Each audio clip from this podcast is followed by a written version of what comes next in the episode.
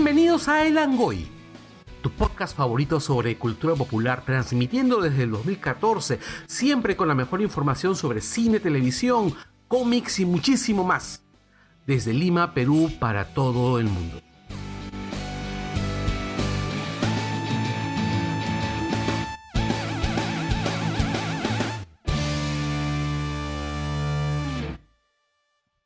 Sean bienvenidos a El Angoy, el podcast de cultura popular más antiguo del Perú.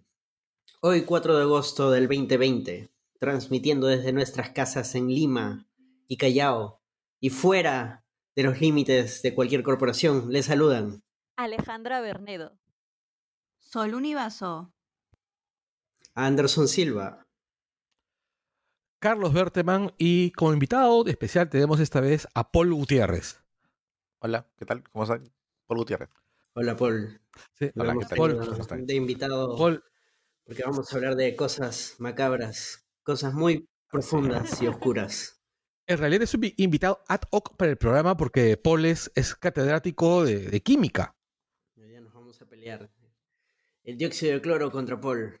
Primer round. Así es. Pero Básicamente antes- el- Antes le vamos a tirar lejía.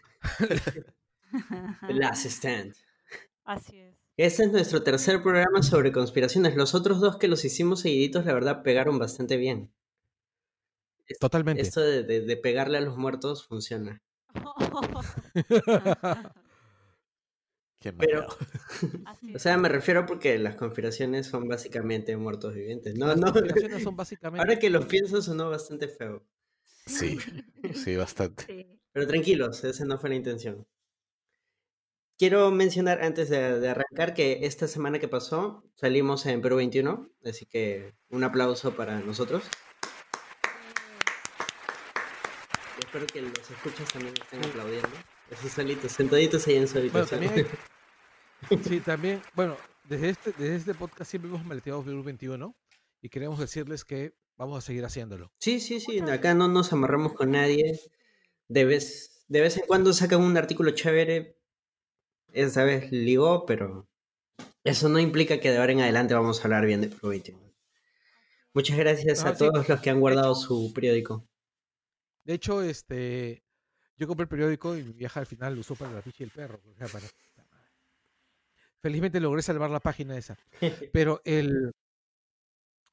Es- también tengo que, tengo que agradecerles porque al final ellos fueron los que, los que se interesaron, los que se acercaron y los que seleccionaron todo, ¿no? Así que no hubo mucha labor de nuestra parte.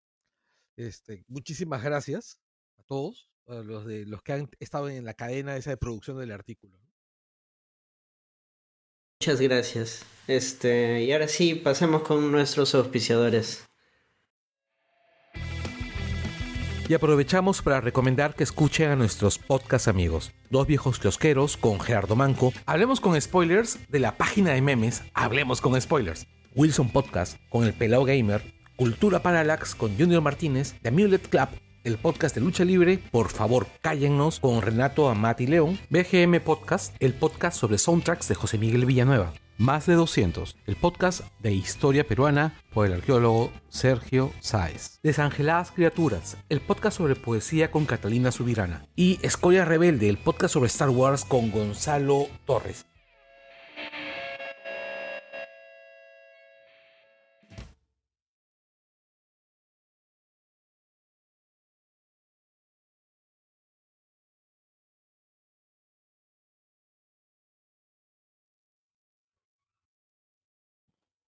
Exacto. Con el gran MacVicious. ¿Necesitas un producto tecnológico? Recuerda que siempre tienes a MacVicious. MacVicious Store o TecnoStore es la empresa que tú estás buscando. Él tiene todo en tecnología. Nuestro amigo MacVicious está tomando pedidos de laptops, PC, tablets, impresoras y cuanto producto de tecnología necesites para seguir tranquilo desde casa. Él ahorita está en una pelea cuerpo a cuerpo, eh, virus versus virus o como sea, contra todos los retails que están tratando de jalarse todas las laptops, porque de verdad que están bastante pedidas, pero ahí está McVicious dándole. Ustedes ya se imaginarán cómo está ahorita todo. Pero él te va a conseguir la oferta que tú necesitas.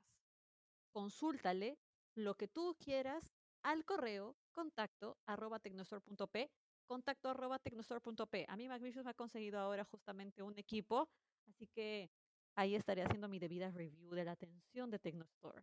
Siempre, siempre parte de Langoy. Únense a la gran conspiración McVicious. Exacto. La conspiración de McVicious es que él en realidad sigue en el negocio ganándole a los retails. Está, de- a cambio de sangre, a cambio de sangre. está desarrollando. Está desarrollando una vacuna en realidad. La vacuna de la inmortalidad. Y como ustedes saben, en tiempo de pandemia, la necesidad de tener merchandising, muñequitos y demás recuerdos y memorabilias de nuestras películas favoritas y nuestros hobbies eh, no cesa. El- así que la persona a la cual tienes que consultar es a Funático Store. Nuestro amigo Hans sigue encerradito, cuidándose de contagiar a los de él. Claro, si está encerradito, así como, como el. ¿Ustedes recuerdan, ya que hemos- ustedes recuerdan estos dibujos animados de, de Disney de los años 80, que deben haber visto en algún video en YouTube? Yo sí. Kissifur, donde se. Claro, cuando se caen del, no del era tren. un este. Dos ya, y se- ositos. Solo Papá dijo. No era un delincuente que Claro, lo dos atraparon a lo ositos. poco. El. Ay, temible el Qué pendejo para ponerse esa chapa. Claro. desgraciado. El temible Kissifur, sí. Bueno, tal cual Kissifur está encerrado así, como los dos Kissifur, ¿no? El delincuente que está encerrado ahorita y el, y el osito que está encerrado en su jaulita. Ya, eh, bueno, está ahí cuidando, pero él se encarga de enviar por courier a todo Lima el muñeco que necesitas, el polo que necesitas, el, el recuerdo de película que necesitas. Funático tiene todo lo que puedes querer y buscar, ¿no? Bu- chequea en su página de, de Instagram, que es donde cuelgan casi todo. Últimamente hay, no he entrado, pero hay cosas bien, o sea, últimamente no he entrado, pero hay cosas bien Yo chéveres. sí he entrado. Están trayendo unos juegos de mesa de Funko Pop. Que es el Funko Verse. Yo me he comprado el de Rick and Morty. Y la verdad es que todavía no lo juego, pero está bien bonito. Está bien hermoso. bonito, sí. Sí, sí, o sea, es... sí, llegó, o sea, me dijo que iba a tomar entre tres, no, dos a cinco días y llegó, sí, a, a la- a los dos días. Llegó a los dos días, llegó al toque, te toman tu fotito por Olva Courier y sí, sí, está bien, Sí, bien claro. paja y subió unas fotos al, a los stories de Langoy que ya para este entonces ya no están, ya no están, pero busquen ahí los de los juegos de mesa que están trayendo. Tienen de Dragon Ball, si no me equivoco, tienen este de Rick and Morty y otros, porque además el, el tema, o sea, el juego es para dos, pero el tema es que si tú también tienes otro juego de mesa, digamos el de Dragon Ball, podemos combinarlos y jugar más gente. Sí. O sea, es, es expandible. Es todo, todo un universo, todo un Funkoverse. Ahí en el, en el Instagram de Funático les preguntan. eh, Ay, quiero mi, mi Funkoverse. Ah, sí, chévere, qué causa. Eh, ¿Cuánto es? Y ahí te van a decir, ¿no? Todos los, los métodos de entrega, cuánto tiempo va a demorar. Nada, investiguen. No sé, está a un precio, creo, razonable. Este estaba a ¿Cuánto estaba? 115. Como un juego. Como un Sí, juego de Pues no está caro. Sí, y, y, y Sí, está bien bacán, trae sus dados, trae seis dados, dos funcos, Y dos dos funcos Funkos, ¿no? chiquitos, con su parante. Lo-. Claro, los funcos Son como las fichas. El funco debe ser de unos, ¿qué será? 10 centímetros más o menos. Bueno, pero los Funkos normales miden, No, ¿cuánto? más. 13 El centímetros. funco normal debe ser de 20. No, Bueno, ¿estás ahí lo loco? No, cuando no, lo piden.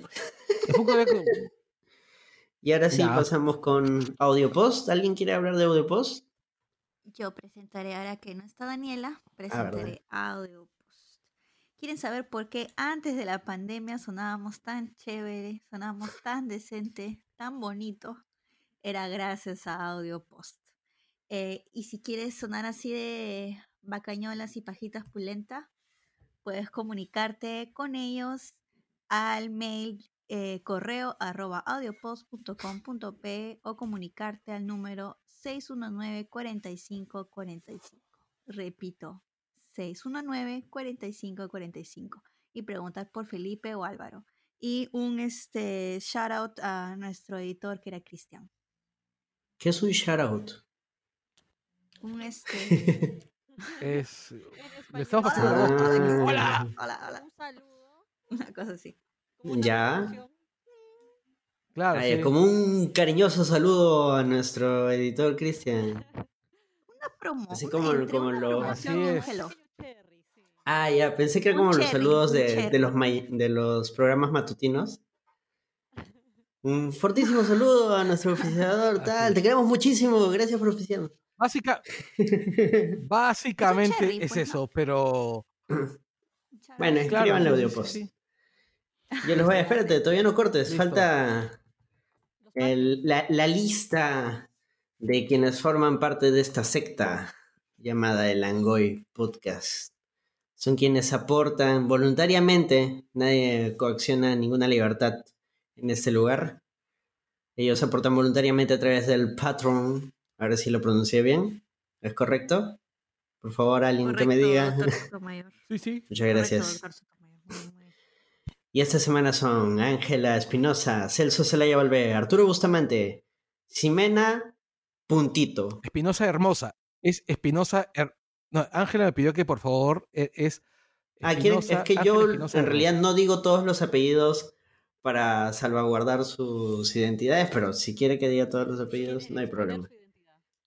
Ángela Espinosa Hermosa, Celso Celaya Valvé, Arturo Bustamante, Ximena Puntito, porque ha puesto un puntito ahí, el puntito es significante y por eso lo voy a mencionar, Ximena Puntito, Kazuko Almeida Goshi, Camilo Gómez, Jesús Celestino, Jesús Celestino es parte de, los fans de Adam Sandler, me parece.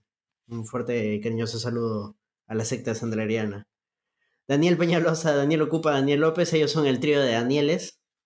Sería bacán que se junten y hagan un podcast, el Daniel Podcast. Ah, no, es Diego López. Bueno, que se junten los dos Danieles e inviten a Diego. ah, Diego López era quien a veces nos prestaba muy amablemente la locación. Muchas gracias, Diego. Gracias. Carlos Gracias. Quevedo, Walter García. Eh, aquí hay un tal Paul Gutiérrez. ¿Alguien lo conoce? No, yo nunca lo... Sí, No, no, debe ser, debe ser de mi universo paralelo.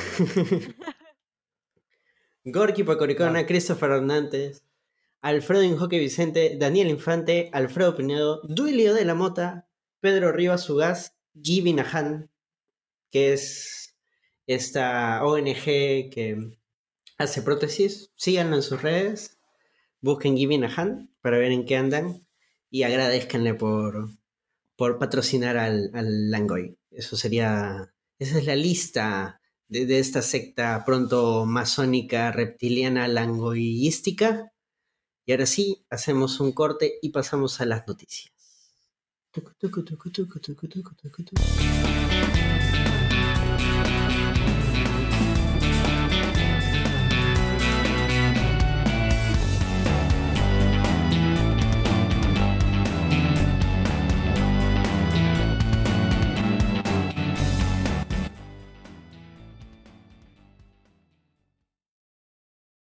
Tucu, tucu, tucu, tucu, tucu. Uno. Y volvimos con las noticias. En noticias locales. Cierran el Haití, cerraban el Haití. De pronto dijeron que no. Alguien acá se entristeció por la noticia que empezó a circular por redes, sobre todo por Twitter, de que iba a cerrar el Haití. Alguien visitó el Es Haití. como, es como la canción de, de Kevin Johansen. Parece que sí, pero no. Era al revés. Parece que no. Pero No, es sí. que de ahí, de ahí le dice al revés. Pero tú lo estás inventando. ¿Ah, ¿así? Bueno, en la canción de Kevin Johansen, o al estilo de la canción de Kevin Johansen. Sí. Fue, fue esto. Es divertida esa canción, busquen. Sí. La procesión, la procesión. Bueno. Exacto. Y el Haití este- al final no, no cerró, o sea, salió el administrador a decir pues que, que no, pese a que toda la gente ya había comentado, lo habían vuelto tendencia. Pero acá, como estaba comentando Sol justamente, si había algo de bueno en ese lugar para empezar o algo que puede preocupar cuando un negocio cierra son los trabajadores. Los mozos, por ejemplo. Sí, o sea, en lo personal no tengo ningún apego ni afecto hacia ese local, nunca fui, nunca lo consumí y en general en cualquier negocio cuando cierre lo que más pena me va a dar son los que están más abajo, los trabajadores, porque los de arriba por lo general salen bien, bien cubiertos, sobre todo con este tipo de negocios de Claro, es estatus. Exacto. Claro, o sea, lo que pasa, bueno, a mí, no sé, yo tengo sentimientos mixtos porque es mi barrio. ¿De jamón y queso? mi barrio de jamón y queso Pit- Pituquín. Este, entonces yo siempre paso por el Haití y, y, y- y he comido un par, he comido contadas veces, como tres, cuatro, porque, porque me han invitado, porque es más, más caro que el carajo, sobrevalorado.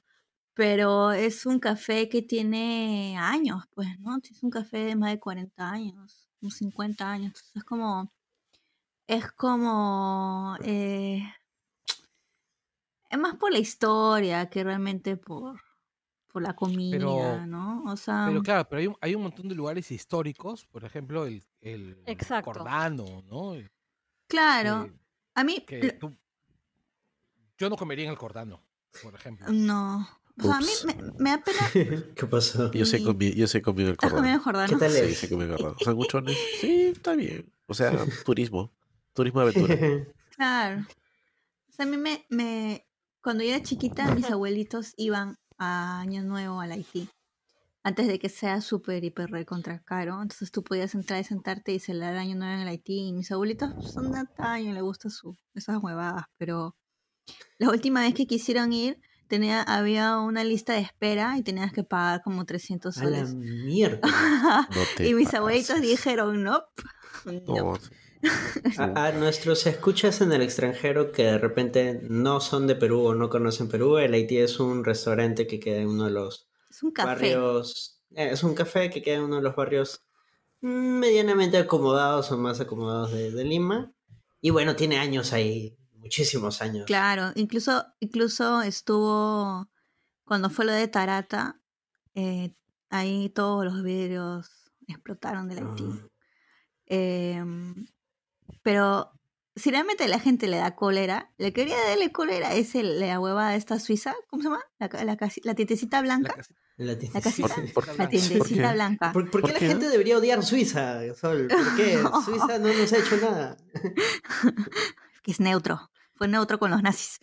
Este, Por- por tibio. Ah, por ti. por tibio. Ah, Eh, la tiendecita blanca, eso, eso sí es pituquería, mango. Eso sí es pituco. son así como los. Luen de Europa. Claro, qué bestia. O sea, si la gente piensa que Muy Haití es caro, puta, la tiendecita blanca es. Y iba una vez a mi abuela, porque mi abuela me pidió, me dijo, hijita, por mi cumpleaños, y yo me llama, mamá, te voy a llevar porque me pides, porque eres mi abuela. Carajo, qué caro, se me fue el- la mensualidad en la huevada esta. ¿Me da un vaso de agua? Puta, sí. Es más, Eso- dame el vaso vacío, yo voy al baño y lo lleno. Así es, de caña Yo nomás. re- recuerdo que el, en, el- en los hilos, en los multitud de hilos que salieron sobre el tema, siempre había alguien que decía, y nadie se quejó de la casita. Claro. Y La casita. Y hablaban, Ah. y hablaban de la casita como si hubiera sido un gran lugar. Yo recuerdo que he comido durante años salchipapas en la casita y recuerdo que todas me terminaban haciendo sentir mal. Eran papas ¿Qué te decían? Ah, ya. frías, frías, las, las salsas eran horribles. Pensé Y que te te, costaba no 200 sé, soles, seguro. Te recordaban a tu ex, ¿no? Por eso te hacían sentir mal. No, pero en cambio, en el pasaje este de los, de los juegos, de, lo- de los tableros de ajedrez, no sé si lo recuerdas. ya, sí, sí. Estaba la lucha. Sí, sí, sí. Claro, ¿Dónde ahí había lucha? una Sí. sanguchería. El ¿Sandwich.com? No, Larco, ¿cómo se Larco. No, Larco. en, en- en diagonal. Ah, ya. En diagonal, con ese pasajito, había una sanguchería que era una especie de kiosco, una especie de rotonda.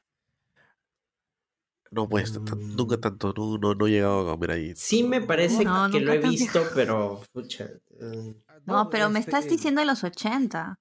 No, no, hasta los 2000, ¿ah? Hasta ¿Ah, los sí? de los 2000, claro. No Yo me recuerdo acuerdo. que alguna, alguna vez saliendo de chupar, después de cerrar, de cerrar este, la tienda, de cerrar Ibero, Ah, este, claro. me comía, me comía Espera, espera, espera. Saliendo de chupar, saliendo de cerrar Ibero. ¿Estaba chupando en el trabajo, Carlos? Eh, aquí para ver. Ajá. Trabajaba en Ibero de Diagonal. De ahí nos íbamos un rato a la, al, al- ¿cómo se llama? A la calle de las Pizzas, que está al costadito. Sí, claro. Ya. Interesante Y coartada. de ahí. este, pucha, y la verdad, si hubiese chupado en la chamba, hubiera estado justificado para so- poder soportar trabajar ahí. Ah, su- En esos tiempos, acá en el Langoy no nos peleamos Sí. con nadie tampoco. Sí, y el, y el rollo es, eh, no, trabajé en una librería, en esos tiempos era horrible. Sí, Primero claro. porque, era- porque el consumo era bajísimo. Segundo, porque La ley del libro, pues. No había. no, la ley del libro, no, la ley del libro est- estaba ahí. La ley del libro estaba ahí, estaba más sólida que ahora. Pero ¿cuál era el rollo? Que se vendía muy poco. ¿ya? Y los la- y este ¿Qué librería y dijiste? bueno, pues es en Ibero. ¿En qué? Se vendía se, Ibero, Ibero. Ah, en esa Ibero. Ah, ok. El sí, no verdecito. escuchado el nombre. El verdecito, sí. ¿Cuál es el verdecito? Ya, el rollo es que de ahí salíamos, nos íbamos este, al- a tomar un trago ahí y ahí comíamos en esa sanguchería antes de salir a, a Pardo, que era donde tomábamos nuestros buses para ir a casa. Carlos, te salió lo peor. Lo peor que te pedían a Cuauhtémoc Cárdenas y a Pablo Coelho también, ¿no? No, yo recuerdo que una vez llegó una señora pidiendo epistemología. Ya, este, y yo le mostré pues un libro de Heidegger. Me dijo, no, epistemología, epistemología, Connie Méndez. Ah, ah, ya. Epistemología, la, la de la cumbia, la del... Yo Esa, esa. esa. Esa epistemología. La cumbia epistemológica. La cumbia, Es la cierto, cumbia. lo, o sea, no voy a decir si, si a alguno de acá le ha pasado, pero es cierto los rumores que decían de que era un, el Haití era un lugar para levantar jovenzuelos. No ver, lo sé. No este, sé. no mira, sé. yo Veo recuerdo que salíamos de, salíamos de Ibero caminando Pardo, y te hablo del, no- del 2000, y nos pasaban la voz. Ala. Ok. Y éramos, y éramos chivolos. Teníamos pues 20 años. Y tantos Pero en la calle de las pizzas siempre ha sido para levantar, ¿ah? Claro. Hasta ahora. Sí. Pero esa es la Ojalá calle, que pues. creo Es es hasta ahora. pasaje. Claro, Claro. pero a lo que voy es, tú estabas pasando por la puerta de un café y desde dentro del café los viejos te pasaban la voz, era creepy. Claro, es que cuentan las leyendas, ¿no? De que, de que ahí quedaban. es que- Bueno, pero lo mismo que hacen los hombres con las mujeres también. Que, y, también, Claro. y, también a ellas les parece, y también a ellas les parece creepy, también se quejan de lo mismo, ¿no? Claro, que no, que también tiene... cuando dicen que lo han hecho con los chicos y no, pues básicamente es con cualquiera y sucede, uff, en todos lados. La No, claro, no, pero, o sea, ahí hay con chicos también, como estaba no, diciendo. a lo que voy es de que se decía de que ser un lugar donde los, los viejos acomodados buscaban jóvenes y pactaban ahí sus, sus encuentros. No- no- Esas no- son Eh, las, realidad las era- leyendas. No me, no me parece... lo creepy debe ser no de sé. que te das cuenta y era, Las y era leyendas leyendosas. El lado oscuro. O sea, precisamente si fuera así, no, no sé, me parecería que, que es parte de, de algo lamentable, que es que pues se tenga que ver así a la homosexualidad, ¿no? Como una cosa eh, curiosa. No, no lo digo por la homosexualidad, sino por la... ¿Cómo, el- ¿Cuál es lo contrario a la gerontofilia? Lo contrario de la gerontofilia. ¿Efebofilia? ¿Efebofilia? pedofilia? Ya, Efebofilia. efebofilia, claro, porque no creo que hayan sido... Bueno, también creo, de Puede ser repente, pedofilia. menores... Claro, también. A, a eso iba. Ese es, esa es la parte... La parte que se cuenta, se la dice. verdad- La cosa es el rumor de que había Son viejos rumores, verdes que querían rumores. levantarse gente. Chibolos, Y claro. pensaban que todo el mundo que pasaba era puta. Sí, eso. Claro. Así es, Claro. básicamente, es eso. básicamente es eso. Es igual de incómodo que la calle de las pizzas. No, Bueno, la, calle de las pizzas, calle de la calle de las pizzas- pizzas era más pendejo que el Sí. Haití. O sea, el Haití hace contadas veces también, ¿ah? Porque el Haití van y vienen y es más... Claro, por eso digo, ahí, de no. como leyenda. En cambio, la calle de las pizzas, puta, ese es un puterío. Claro, la calle de las pizzas era un burdel. Era un burdel, Claro. básicamente. Sí, no, yo recuerdo Básicamente- cómo te, te jalan a, a las discotecas y es... Ay, es horrible. Sí, es muy, ya muy Po- maleado. pobre Anderson, Dios Sí. Claro, Pobre pero...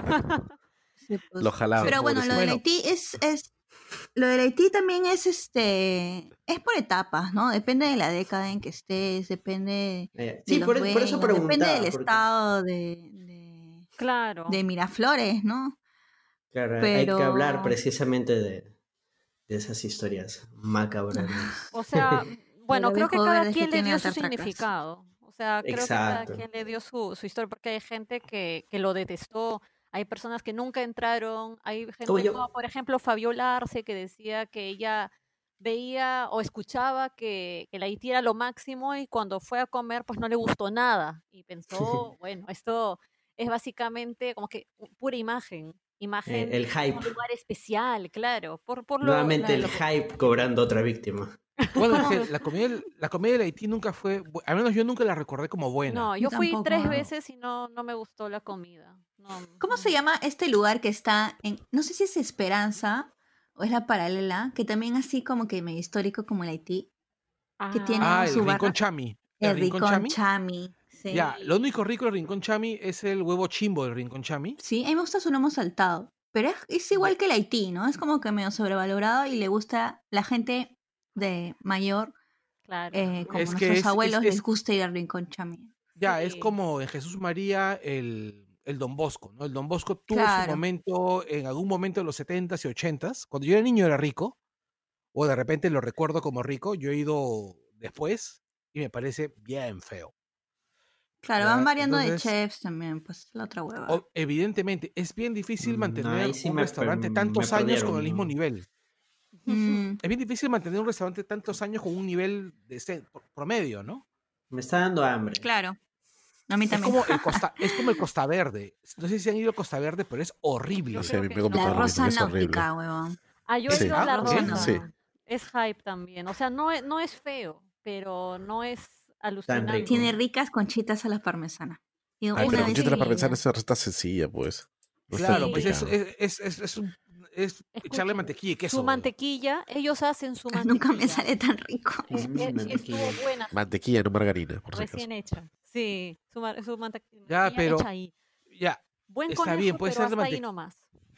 Ya, espera, otro mira. día el Langoy de... Langoy, De rutas culinarias.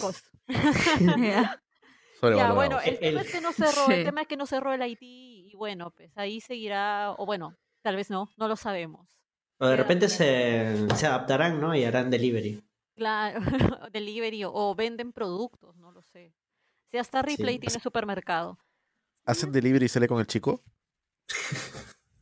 Eh, siguiente noticia, ¿Qué? amigos. Sobreprecio, sí, no, no. Siguiente noticia. Sobreprecio en compras de mascarillas en el estado. El Langoy hizo un hilo sobre eso, Carlos. Sí, bueno, eh, el rollo es este, ¿ya? Eh, pues no sé si ustedes recordarán, hace algunos años, hace algunos años hubo un caso eh, en el que el gobierno compró unas vitaminas a un laboratorio que se llamaba este, o Enca, no me acuerdo cuál es el, el nombre, que fue para el Prona. Es que Corporation fue. El rollo es que esta empresa incumplió un contrato tremendo, así un contrato de 22 millones de, de, de soles, perdón, Eh, y eran como 131 millones de unidades de vitaminas en polvo. ¿no? ¿Cuál fue el, el- el- rollo? Es que a esta licitación se presentaron dos empresas que eran del mismo dueño, Esque y Medrock, ¿ya? Y que pertenecían a un conglomerado, este, ¿cómo se llama? Anglo-indio, ¿no? Y que el, el accionista y su gerente es un pata que se apellida Hurtado Pasos, que es regidor de San Borja. ¿Cuál fue la historia? Que este, tenían que entregar 45 millones de unidades al final, ya un mínimo de, millones de, un- de unidades, y solo entregaron 15. El- al final tuvieron que suspender el programa de, lucha contra la anemia infantil porque, porque no había con qué, pues, ¿no? Entonces perjudicaron a una gran cantidad de chivolos, ¿ya? Y una gran cantidad de madres gestantes. El rollo es que este, el- esta empresa encima llevó al PRONA a un proceso arbitral cuando llegaron las unidades que faltaron, o sea, los 30 millones, que no cumplían las características pactadas, se estaban entregando a destiempo y todo, y los llevaron a un proceso arbitral. ¿ya? Este, el Ministerio de Salud ordenó la inmovilización de todos los lotes, ¿ya? Porque estaban llegando en mal estado, hubieron casos de intoxicaciones de niños, el programa interrumpió la, distribución. El rollo es que finalmente, este, y este señor Hurtado tiene varias denuncias por colusión ilegal en agravio del Estado, el, el- Tribunal de, de Contrataciones del Estado inhabilitó a esta empresa, pero esta empresa este, ¿cómo se llama? Había, hizo, un, hizo un amparo y los volvieron a habilitar. Y es lo que suele pasar con ellos. Los inhabilitan, piden amparo, los habilitan de nuevo y participan en un nuevo proceso. ¿Qué pasó ahora? Ahora no hay licitaciones. Por el tema, de- por el tema de la por el tema de la pandemia, habían compras directas. Entonces, se, el, salud pidió una gran cantidad de mascarillas. Ya pidió 3 millones 100 mil mascarillas en, en, este, en junio. Entonces, este, una empresa que se llama Droguería MK Lab, que está constituida por los mismos socios de Skell Corporación y de MedLab. Al punto que el apoderado de las tres empresas es el mismo. Es este, ¿cómo se llama? Esta empresa que no tiene una sola importación desde el momento que se fundó en el 2015 hasta el día de hoy, y que en los últimos 12 meses solamente registra un trabajador que es el apoderado. Eh, logró tener, sacar tres órdenes de compra. Tres, por un total de 76,880 mil, este, och- 880 mi- este, 76 millones de soles con 880 mil soles más. Este, el, y la orden de compra salió del 19 de julio, de junio. Eh, bueno, el rollo es, en esos mismos días, en esa misma semana, este, ¿cómo se llama? Cenares compró 590.600 mascarillas. ¿Ya? N95 igual, como las que habían pedido, este, ¿cómo se llama? Como las que pidió Salud. Y mientras que Salud las compró a 25 soles, o sea, 24,80 soles, el Cenares, que es del Minsa, las compró a 17, o sea, a varios precios, pero que estaban entre 17, entre 9, 17, 16 O soles. sea, sobreprecio. Evidentemente, Salud pagó sobreprecio. Ya. Ahora, otro detalle más es, en to- to- to- todo el mundo sabe que si tú compras, eh, de un, compras 5 unidades de un producto, tú puedes pagar, digamos, 10 soles. Si compras 50, puedes pagar 8 soles. Si compras un millón, de repente pagas 5 O soles. sea, si ¿No compras al por mayor, pagas menos. Exacto. Mientras que mayor es tu volumen, tu precio es más bajo. Claro, economía de escala. traduciendo a Carlos. Así es, la economía de escala este, funciona de esa manera. Entonces es imposible que estas, que estas este, mascarillas, que estas mascarillas, este, ¿cómo se llama? Eh, digamos, que son prácticamente la misma, porque ellos dicen, por ejemplo, en el momento que ellos hicieron la compra, quedan 3M, ya.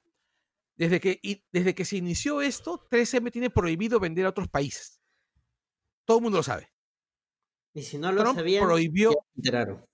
Claro, o sea, Trump prohibió a 3M exportar las mascarillas, este, ¿cómo se llama? N95. Las que que produce, la, la que produce allá en Estados Unidos. Exactamente. Pero no las que producen en produce- otros países. Ya, el, ¿sabes cuál es el rollo? Que ellos dicen que el origen de las mascarillas es Estados Unidos. Mm, ya. Ok, ok. Ya, entonces solamente te quedan dos posibilidades. Uno, que las hayas importado antes y las tengas inmovilizadas. No registran una sola importación previa. Claro, e- Dos, ese es el punto. O sea, ya en- si fuera de Estados Unidos o de cualquier otro país, el rollo es que tendría que estar la importación registrada. Exactamente. Sí. Y no hay importación. Exactamente, no hay importación. Un detalle más es, eh, la primera orden de compra, ¿ya? Tenía una fecha de entrega el 19 de julio, ¿ya? No ha sido entregada, Wow. ¿ya? O sea, se ha pagado por mascarillas que no existen. Exactamente, la primera orden de compra es por medio millón de mascarillas y no han sido entregadas. Eso para que no digan que acá somos vizcarristas, que acá somos mermeleros de- del Estado, ¿no? Ya, ahora, Nadie el nos rollo es paga. este, ¿ya? ¿Cómo el Estado, cómo una empresa le compra, al- cómo el Estado le compra a una empresa que tiene una persona natural, o sea, que tiene el 99% de sus acciones, un empleado, espérate, pero el 99% de, de- de las, de las acciones le pertenecen a una empresa que ya ha cometido fraude contra el Estado. Ya. De ahí, el, otro- el 1% le pertenece a una persona natural que es su apoderado y que es el apoderado de las otras, que es apoderado también de, la- de, la empre- de las otras dos empresas que han cometido fraude contra el Estado. que además desde su creación, en el 2015, ha contratado por el Estado menos de 500, o sea, desde el 2015 hasta el 2020, ha contratado un total de menos de 600 mil soles al Estado. Es decir, en cinco años, bueno, seis años realmente, menos de 600 mil soles es, es, este, es ridículo para una empresa que luego le va a vender 76 millones. ¿Y en las bases no decía nada? En las bases de ese concurso, de, ese- de esa adjudicación No, es que ¿no, es no está adjudic- reglamento? ¿Ese No, reglamento es no que dice nada? Es que como en por el estado de emergencia, básicamente todas las cosas, todo lo demás lo podías regularizar después de la compra, ex acto. Básicamente, estas compras por emergencia han sido un festín para que todo el mundo haga lo que le dé la gana. Ya, droguería MK Lab SAC no registra importaciones en toda su existencia. Y eso está en el portal de la, de la aduana. Ustedes entran al portal de la aduana, buscan en la RUC y no encuentran nada. Entran, este, ¿cómo se llama? Al portal de la SUNAT para ver empleados, solamente ven un empleado. Es- ustedes entran al, ¿cómo se llama? Al, a la web del Cenares, buscan y encuentran los precios con los cuales se han comprado mascarillas en distintas entidades del MINSA y van a encontrar que han comprado mascarillas del mismo tipo, de, con precios desde 6 soles hasta 15 soles, en distintos periodos, pero en los periodos que son correspondientes a la compra que hizo de salud, les han comprado promedio de 16 soles. Entonces, y en, ca- en cantidades pequeñas, ¿ah? 200 mil, 100 mil, 300 mil, 500 mil. Es decir, aquí hay algo que es por lo menos cuestionable. O sea, y es más, es el hecho de que estas empresas le pertenecen al, o sea, le pertenecen a los mismos, es algo que es público, porque están en registros públicos. Cuando tú los googleas, encuentras que ellos en sus brochures abiertamente dicen que pertenecen al mismo dueño. Entonces, Todo es es- demasiado sospechoso. o sea. es, no- es absolutamente sospechoso. O sea, y lo más, y lo, y lo- y lo peor de todo es este. Dicen, el contratista se obliga a cumplir las obligaciones que corresponden bajo sanción de quedar inhabilitado para contratar con el Estado en caso de incumplimiento. Es decir, según esto, ya deberían estar inhabilitados porque no han cumplido el plazo de entrega del 19 de julio. Bueno, Pero sin embargo, sabemos que ellos van a seguir contratando por el- con el Estado porque, bueno, pues eh, ese, ese tipo de adquisiciones no son gratuitas. O sea, si tú logras con tantos problemas, o sea, con, tantos, al- con tantas alarmas encima, oye, si es una empresa de una sola persona que no ha contratado, le vende 76 millones de, de- de soles al Estado sin tener ni siquiera manera de justificar que eres capaz de financiarte o que tienes el producto por llegar o en almacén, es que, bueno, pues, ¿no? Hay algo bien turbio, tanto de parte de ellos como de parte de salud. O sea, la Molineri debería explicar qué está pasando. ¿cuál es la, la empresa para que la gente lo pueda buscar y lo pueda poner en sus redes, lo, pu- lo pueda denunciar públicamente? La empresa se llama Droguería MK Lab SAC. Ok, nosotros hemos hecho un hilo en el, en el, en el Twitter. de, de la- en el Twitter de Langoy. Seguramente mañana subo un artículo al, al a Útero contando esta vaina. Esta vaina que normalmente no es uno de los temas de los cuales nosotros nos ocupemos, pero llegó esta información y es tan indignante. O sea, ¿Cuál es la fuente, Carlos? Uno puede decir. No, no puedo soltar la fuente. Este, el, el rollo es que esta información es fácilmente comprobable, que es lo más trágico. Claro, Es que todo lo que has en puesto en el hilo son screens de eh, La la- las páginas de SUNAT que son accesibles a, a todas las personas. O sea, eh, la persona que te ha pasado la información al menos lo ha corroborado con información pública que es accesible a cualquier persona que ahorita desee verificarlo. Así es. Y es más, este, la información en el último update que hice es simplemente fue googlear el nombre del apoderado, ¿ya? Y salió inmediatamente las otras dos empresas. O sea, es, sea, es abs- absurdamente público. O sea, es decir, hay algo que es, por un lado, o es una enorme negligencia o es dolo. O alguien cometió una negligencia y alguien está aprovechándose de la negligencia. Eh, es- eso, se- eso se llama dolo, pues, compadre. No, claro, no, pero me refiero a que ambas cosas. Claro. Pero espera, quiero que te quedes con esa ira, porque ahora vamos a pasar a una noticia que voy a necesitar la bilis de todos ustedes. Así que, por favor, háblennos, cuéntenos qué ha pasado con la cuestión de confianza. Jeje. Ay, Dios mío. Uy, ¿qué no ha pasado con la cuestión de confianza? Bueno, el Congreso se queda toda la noche debatiendo si le dan cuestión o no le dan cuestión. Hasta dos Y de la mañana final- nada más, ¿ah? Ni toda la noche fue. Dos de la mañana Hasta ya las tenían 2 de la mañana. Sí. Había- Yo leí que dos de la mañana acabó todo el asunto. Hasta las 2 de la mañana.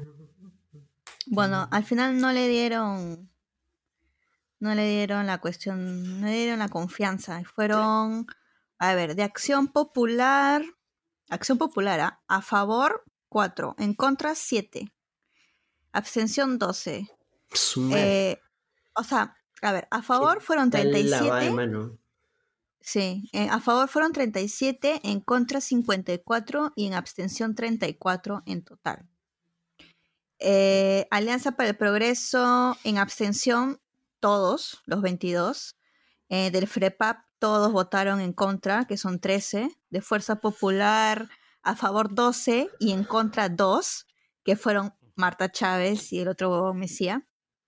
Eh, uno por el Perú, uno a favor, 12 en contra.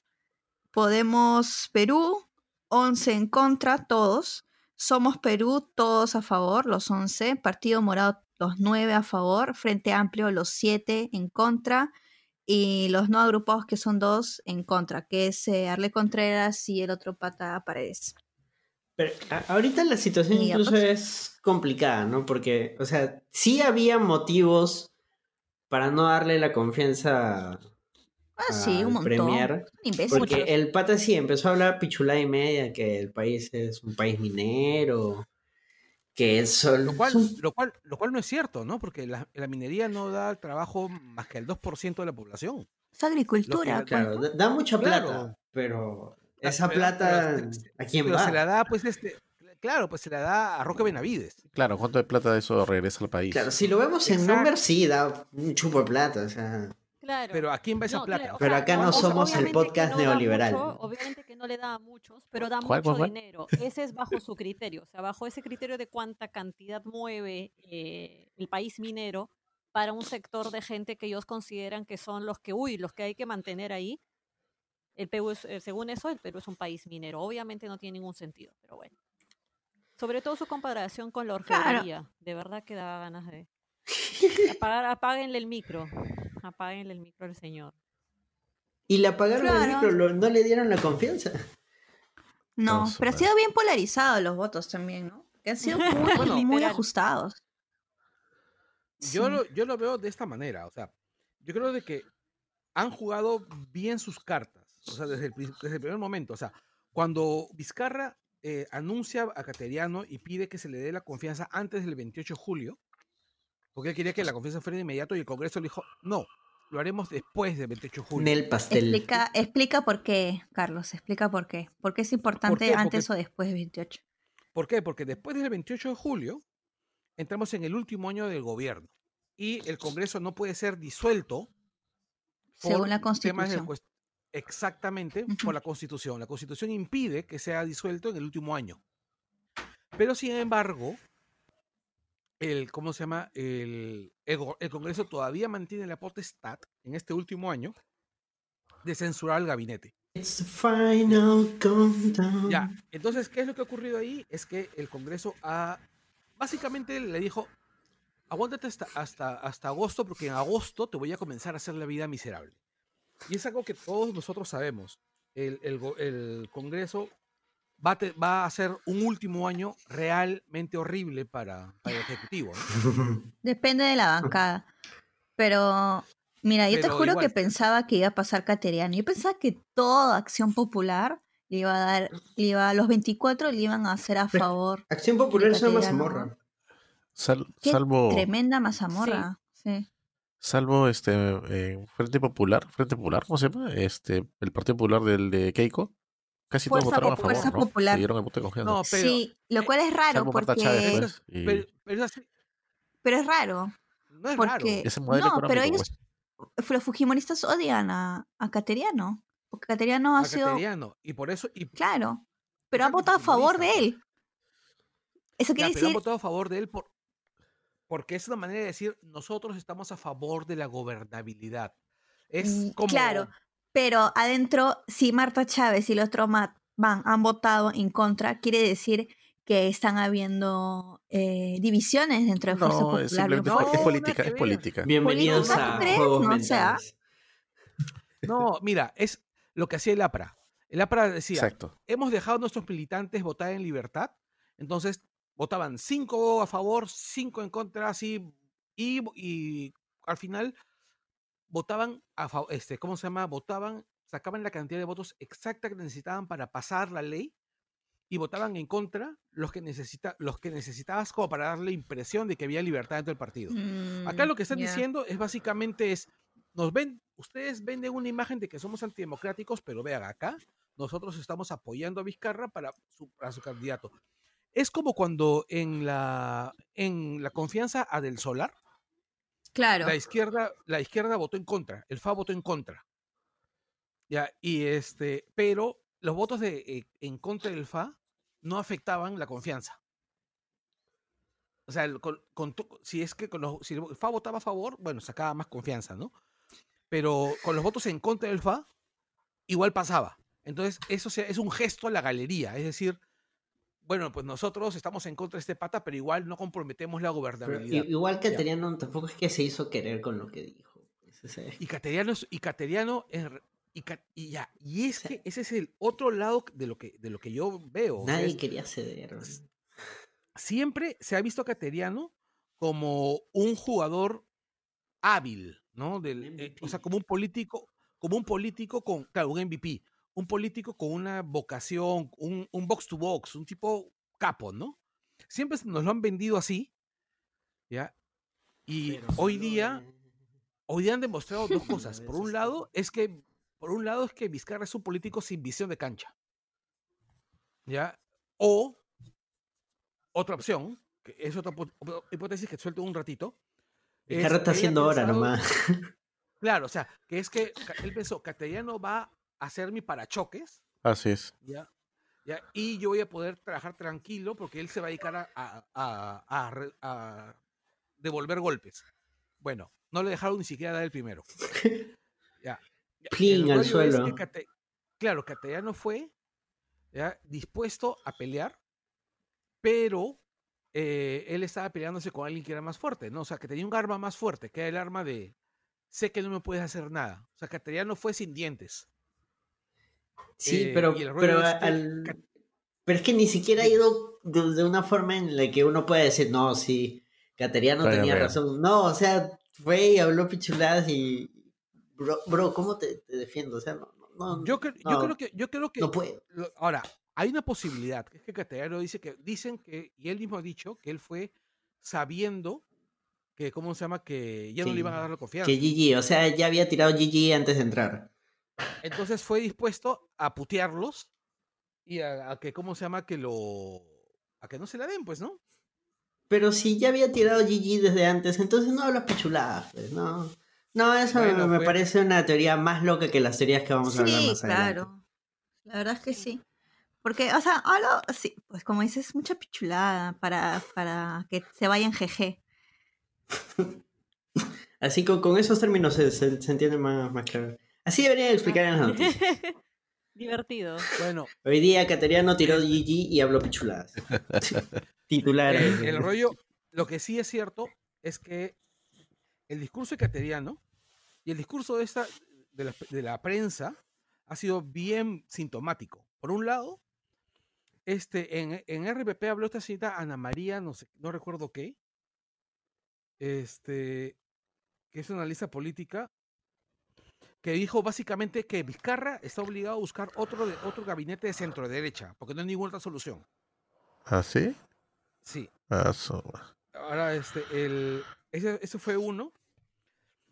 Otro, exitosa, hace que Hood Walker y la otra chica cuyo nombre nunca recuerdo, Exitosa. este, exitosa, pues, ¿no? De la que paga a sus Pero es que empleados. Exactamente. Eh, llamaron a, a Antero Flores Araos. Dice antes. El Ya, gato fiero. Es Antero, llamaron al, al- al imbécil ese y, y el tipo empieza a decir, ah, sí, no, el, el, el- y es el colmo, ¿no? Que, que, que, que el- que haya ocurrido esto, pero además, pero a mí me parece rarísimo que estén echándole la culpa de esto a un tema con las universidades, que yo no veo ese problema con las universidades, no A se me la ocurre. Ah, de verdad, ¿cuál es ahí Porque- el gancho con, con el tema del Ministerio de Educación?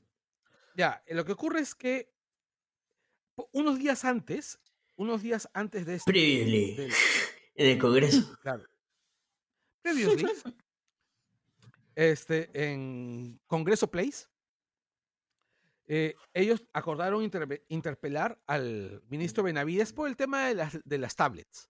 Ah, que eso también el hace tema- trocho. Ya, y el tema de las tablets es tan trucho como el tema de las mascarillas. O sea, en Claro. realidad todo ese tema de la pandemia ha sido una pichulada bien fea. madre, todo mal, carajo. El rollo, el rollo es que ellos acordaron, pero sin embargo, ninguna de las preguntas de interpelación a Benavides, ninguna de las preguntas tenía que ver con, o sea, de las preguntas que, sabes que cuando interpelas tú ya esbozas las preguntas que le van a hacer. Todas tenían que ver con su NEDU. Ah, O sea, las intenciones eran otras, pero se estaban cogiendo del tema de las tablets. Exactamente. Las intenciones. Benavides ha sido director de SUNEDU. Mira, me, me siento como cuando vi Cat Gems y en cada escena tú decías, no, puta madre, no, se va a cagar más. Ya, así me siento. Ya, o, sea, o sea, cada cosa que, que me dices, digo, puta madre, no, no podemos. O sea, el, el- Esto no, sí, exacto, tema- va, va a peor. El tema, el tema es bien simple. Es. eh, a ver.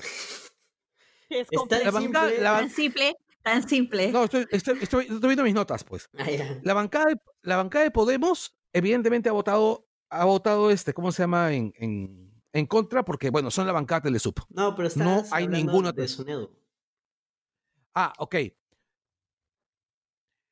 Eh, la- Podemos es la bancada Telesup. Obviamente van a buscar sabotear a quien pueda luchar, atentar contra los intereses económicos de su dueño, Luna. Al final, Urresti es básicamente el mono del organillero que es Luna. Urresti es el. Mulder de Pepe Luna. No, Ah. Urresti ni siquiera llega al- al- a, Mulder. O sea, Ah, chucha. Urresti es un bufón. Urresti es el mono del organillero. Mira, ocurre esta vaina y antes de que ocurra esta vaina le dijeron, le dijeron a Cateriano, Cateriano, Merino tuvo una reunión con Cateriano donde le dijo, bueno, si nos entregas la cabeza de Benavides, te, ¿cómo se llama? Te, te aprobamos, te damos la confianza. Y eso mismo lo ha dicho Cateriano. Y es más, en algún momento hasta a Merino se le ha escapado un comentario por ese lado. Pero eso no justifica las cosas que dijo, pues. No, no, yo no estoy justificando las cosas que ha dicho Cateriano. O sea, Cateriano es un huevón, es, es, mira, Cateriano es Rosa María Palacios con terno. El ¿Caos? mismo nivel de... pi- ¿Ah? Cateriano. Cateriano. Cateriano, Cateriano por con- eso, Cateriano con Rosa María Palacios con terno es altaos. Yo lo veo así. No. No. o sea, Una Rosa María Palacios con dice- terno es altaos. Exacto. No, dice las mismas cosas. Hay, hay identidad ideológica. Bueno, ya son, son trillizos. Pues. Hay identidad ideológica total. Cuando se juntan, trifecta. los dos están, claro, los, los, los tres, es- bueno, los dos están este, diciendo, eh, oye, yo recuerdo cuando Rosa María invitaba a, a Cateriano, básicamente los dos empezaban a hablar acerca de que el Perú le debe todo el capítulo económico en la Constitución y el capítulo económico en la Constitución y que, y que la izquierda quiere agudizar las contradicciones cuando la izquierda abandonó el discurso de, de agudizar las contradicciones en los años 80 después de Sendero. O sea, o sea, es el, es el, es el colmo. Sí, o sea, sí, y esa gente que hace Ya. ese tipo de, de stickers quemen a los pitucos. tipo de stickers. Buscando agudizar las contradicciones. Por favor. Por favor, sean serios. Bueno, ya, el, el- el rollo es, este, la bancada Telesub evidentemente ha presionado por el tema. eh, UPP, UPP estuvo, votó en contra también, ¿no? Mm, Sol, creo que tú tenías ahí el dato. Creo que ¿Cuál? están tratando de UPP. ah. UPP, UPP votó en contra, ¿no es así? UPP A se ver, abstuvo. déjame ver. Se los mandé, UPP chicos. ¿Por qué no la leen? Se los mandé. Eh, Junto a Claro, UPP se- Popular. UPP se abstuvo. Sí. No, Alianza para el fue- fue. Progreso. Alianza para el, por el Progreso, todos, Ah, toda la Alianza el bancada se abstuvo. fue la Y de Acción. Popular, 12. Claro. Claro. y Acción Popular hizo la de 12. Lápara. Claro, hicieron la de. Lápara, hicieron el voto partido. el Remix. voto partido. Ya, pero UPP, la bancada de Antauro. Ah, esa es, ¿cuál era? Era UPP Podemos Perú. Y ¿no es? No, Unión UPP, por el Perú. UPP. Unión por el Perú. Cuña. Ah, Unión por el Uh. Perú en contra 12 y a favor 1. Pero Claro. sí, yo, sí se- yo sí sentía que ellos iban a, No, claro, Ah, que ellos, a votar ellos son anti-Estado, contra. pues. Claro. Ellos son antisistema. Ahora, los votos negativos, yo, di- o sea, yo ahí divido el voto negativo en dos tipos, ¿no? O sea, el voto de bolsillo y el voto de el voto ideológico, ¿no? O sea, si bien a mí me puede llegar altísimamente, ese, como me llega altísimamente que no le hayan dado la confianza, por más imbécil que, se- que me parezca Cateriano, porque me parece que no es el momento para quedarnos sin gabinete. Es que no sé, es que como te digo, no hay forma, no, eh, había es- forma. está- Está bien, es que fue una pésima idea, sí, pero te estoy diciendo, o sea, viéndolo así en términos de realpolitik, quedarnos sin el gabinete está mal, o sea, está mal. Es que Cateriano nos puso en sido- jaque, pues. Así es simple. Exactamente. Ese la cagó Claro. y, y nos cagó todo. Cateriano está mierda, Exactamente. Claro. Sí, sí, sí, sí, está bien. No estoy diciendo que, que ya te- que tenga que aprobarse Cateriano. Te estoy diciendo que la situación, o sea, la situación es bien compleja. Cada vez que lo pienso, te- que me duele. Ya, el rollo, el- ya, el rollo es, yo entiendo que FREPAP tiene una visión ideológica que le impedía aprobar la mierda de Cateriano. Por, básicamente por el hecho de que Cateriano estaba chocando con dos puntos que son centrales dentro del programa del FREPAP. Uno que es tema de fronteras agrícolas y otro tema de tema ecológico, me parece. Trabajador también. Exactamente. Y eso también, eso también eh, ve con el, va con, el FA. También, claro, y también va con el tema del FA. O sea, es el colmo que pongas de ministro de trabajo ya, Al a practicante. un pulpín. Los ¿no? O sea, que no tienen nada de experiencia O sea, en el se queja- sector mira, se- público para empezar. Sí, pues. Exactamente. Y, que, y, y que ha trabajado en una empresa que se encarga de liquidar empresas. Experiencia Y laboral, y- pero votando O sea, gente. Claro, o sea, es. Es eh, o sea, a mí me parece que Claro que no. Vizcarra sería un imbécil total Claro, ya sería si lo mantiene pasar. a él. Sí, pues. no, él ha entrado por Cateriano. Sí, Ya, ya veremos. Bueno, yo creo que sí, ya. sí. Cerrémosla ¿A con, que con sí? ya veremos qué pasa. Otra noticia triste, rayos. Incendio en el centro de Lima, Girón Callao. Pucha, a mí me duele un poco lo de Girón Callao porque yo tenía un estudio en la cuadra 3 de Girón Callao. Damn it. ¿Ah, Esto ha sido en la cuadra 9. Claro, sí, es que esa vaina ya es más, para Monserrate. Lo que pasa es que con un amigo, que era parte de la Asociación de Periodistas Gráficos del Perú, usábamos como estudio una casona que quedaba en la cuadra 3 de Girón Callao.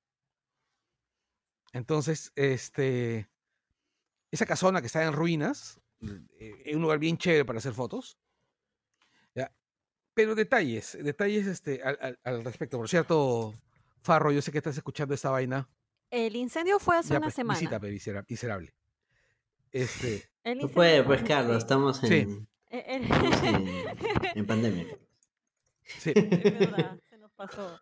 es, es cierto, pero quiero estornudarle en la cara. Estaba escuchando las noticias sobre el tema y, o sea, hicieron un lugar de muy, muy precario Sí, donde sí efectivamente las probabilidades de que ocurra un accidente de este tipo son altas, pero sin embargo, eh, escuchaba de gente que se quejaba que había quienes estaban lotizando precisamente todo este, este tema, gente que ya tiene pactados ciertos lotes y que con este incendio están traficando, están aprovechándose de los terrenos. Esa es la parte oscura de este asunto que nos llevaría a algunos a pensar que quizás no fue tanto un accidente.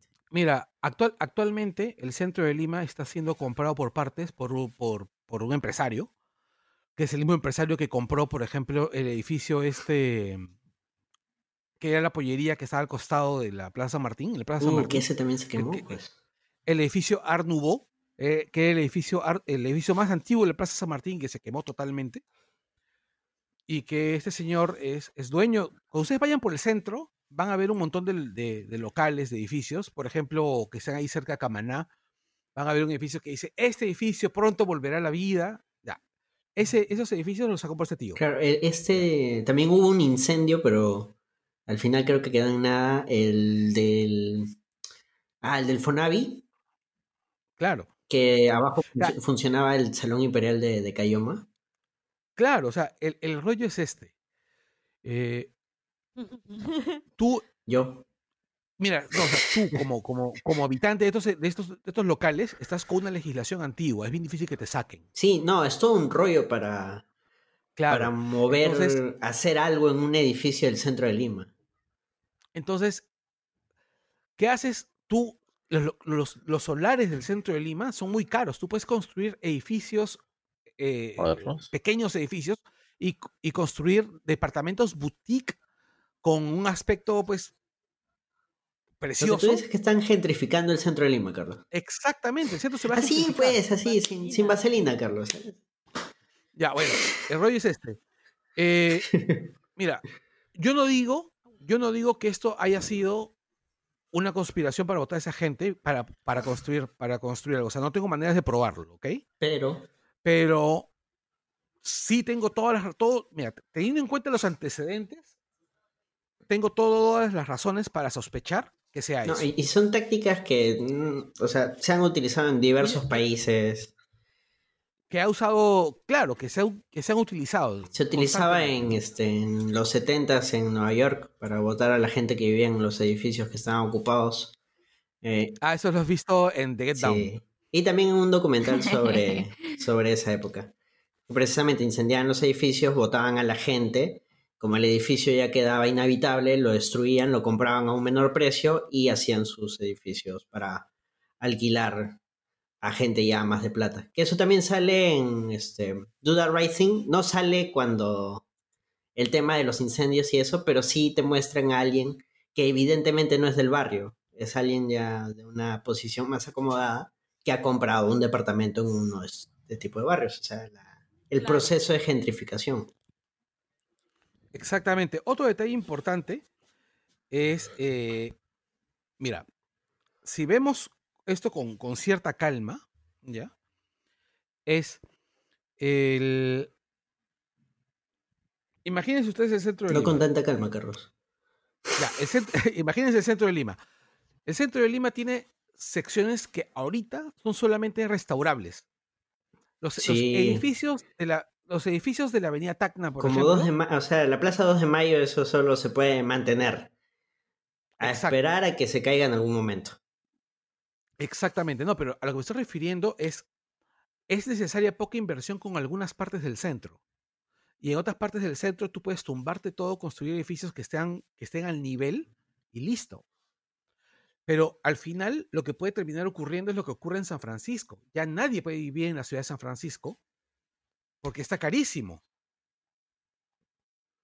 O sea, eh, o con lo que pasa en Venecia. Los venecianos ya no pueden pagar los precios de Venecia. Los- No me estoy refiriendo a esos venecianos. ¿Así Algo- se les dice a la gente de Venecia veneciano? Sí. Man, ya, no, no, no conocía el gentilicio. Suena gracioso. Estás, estás, estás acostumbrado a ¿En escuchar lo serio? referido a los venezolanos. Sí, en, en, en, en malos, en malos contextos. Así es. Bueno, en, en realidad, el nombre Venezuela es un diminutivo de Venecia, ¿no? Porque es una- como es un lugar con mucho. Parece de que en algún momento había un lugar con muchos ríos y le decía una Venezuela. Langoy de historia de los nombres de los países latinoamericanos. Pero ya, el, el- el rollo es. Chicos, yo no sé si es que esto sea por esto, pero en serio, o sea, en serio, no me sorprendería. Es terrible. Y creo que no va a ser la última vez que ocurra. Claro, no, ya hace unos años hubo también un lío con un lote en Girón, Bolivia, me parece. Em, que hubo todo un tema con el Ministerio de Cultura, que el, el lugar todavía era restaurable, pero al final lo tumbaron. Todo un conflicto bien feo que al final salió a favor de una constructora. Ah, ahora hay, ahora hay otro detalle. Hace poco nomás ha habido un cambio tributario. Ha habido un cambio, tri- cambio tributario. Es que si tú compras un terreno, hay gente que compra te- un terreno urbanizado, un terreno un terreno construido para tumbarlo, ¿ya? Y después volverlo a traspasar a menor, pre- a menor precio, o comprarlo co- o lo venden, o lo venden, este, porque el régimen Claro. de terreno es distinto que el régimen de edificio. Reventa. Reventa de terreno. Exacto, entonces, el, digamos, tú tienes un edificio viejo, lo, Lo vendes como vender- terreno. Quieres venderlo rápido. Lo tumbas y lo vendes. y lo tumbas y lo, ven- y lo vendes como terreno y pagas menos impuestos. Claro, la primera venta de terreno este, no está afecta a IGB. Eso. Ya, entonces, ¿cuál es Ah, todavía me acuerdo. Bravo, bravo. Si el, si el ¡Bravo! terreno- ¡Aprobé! si el terreno estuvo previamente urbanizado, ya, eso sí no sabía.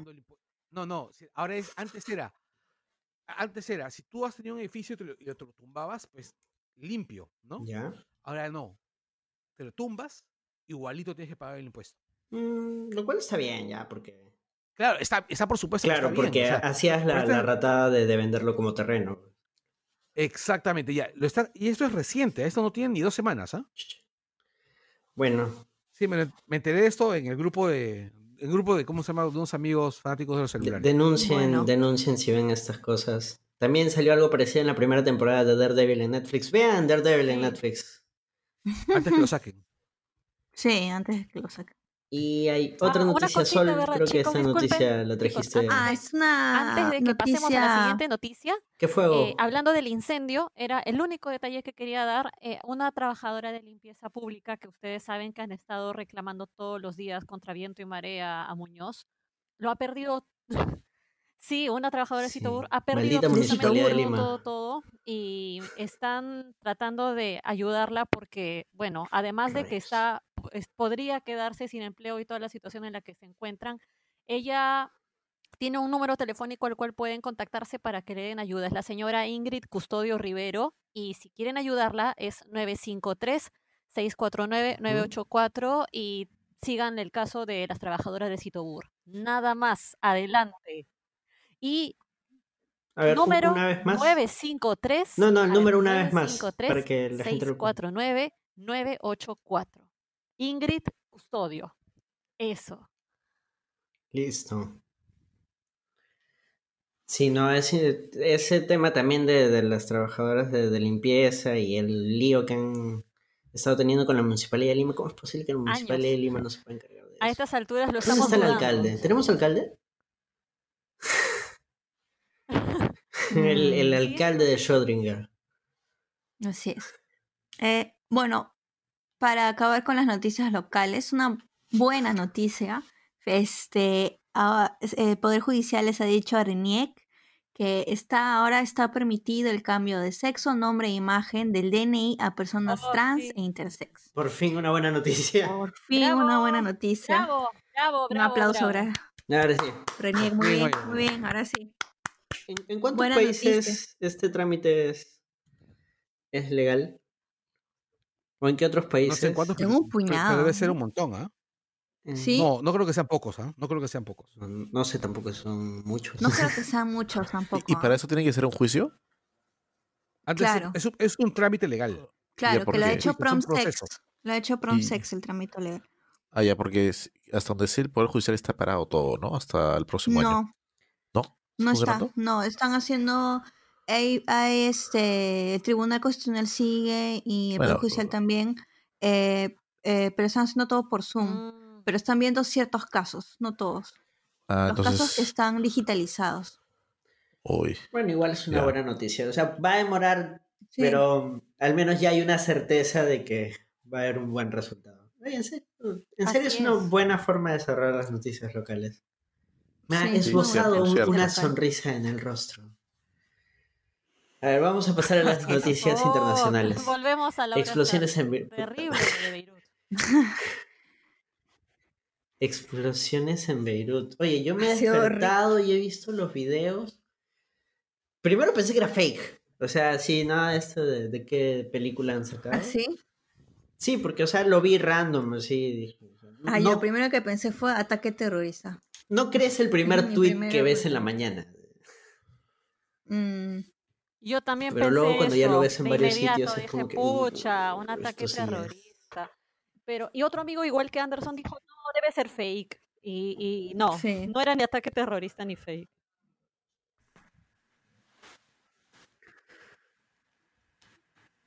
Al parecer, Pucha, pero ha sido dos explosiones bien. La segunda explosión ha sido más claro, pendeja, o sea, ha dado miedo. Es ¿no? que Es la primera- sí se ve que es de pirotecnia, porque hay las lucecitas, todo.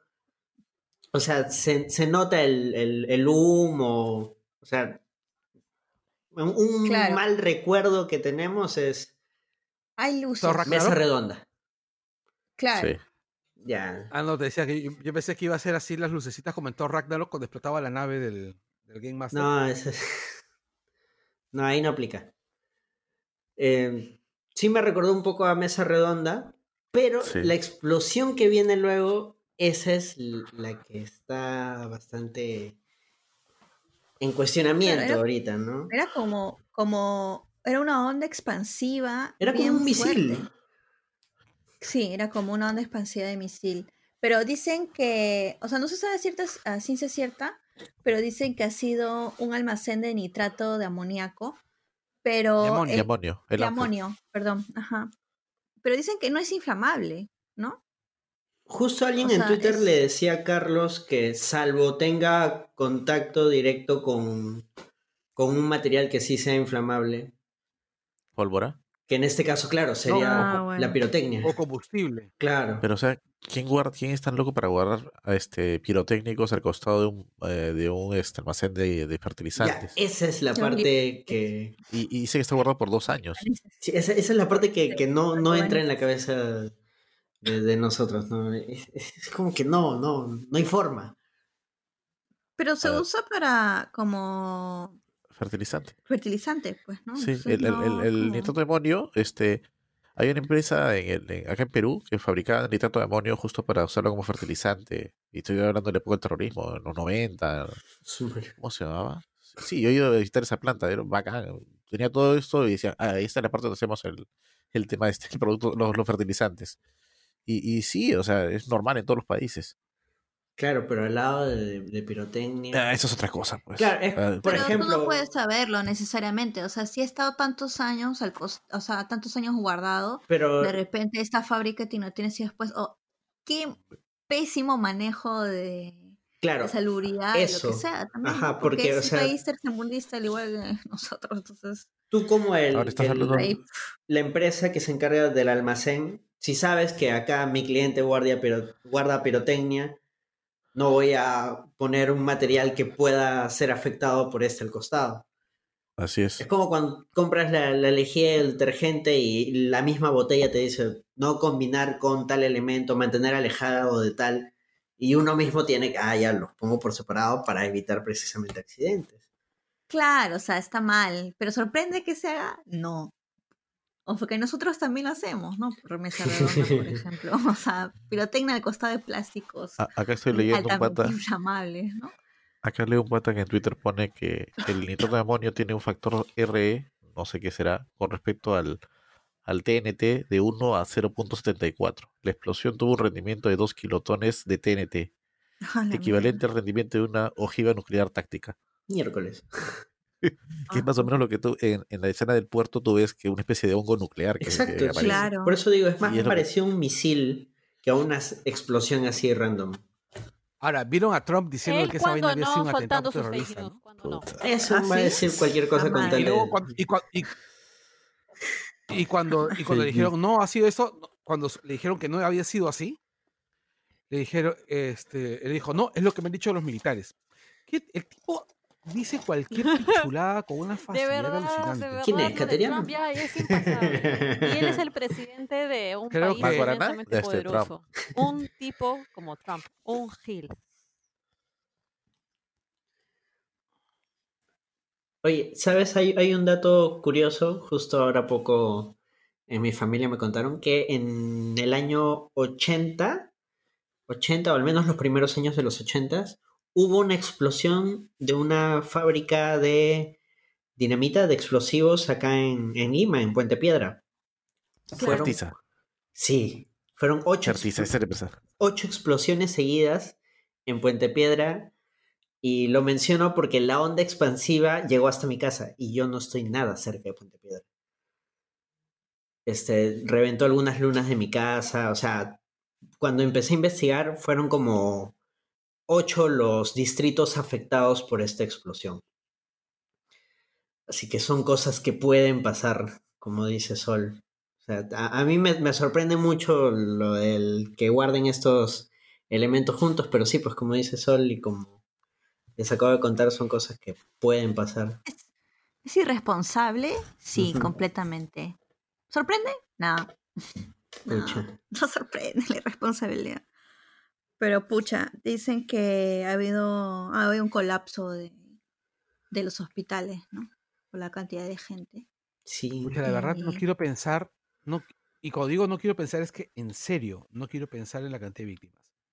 Entonces no te digo. Mejor no, no le No, digas.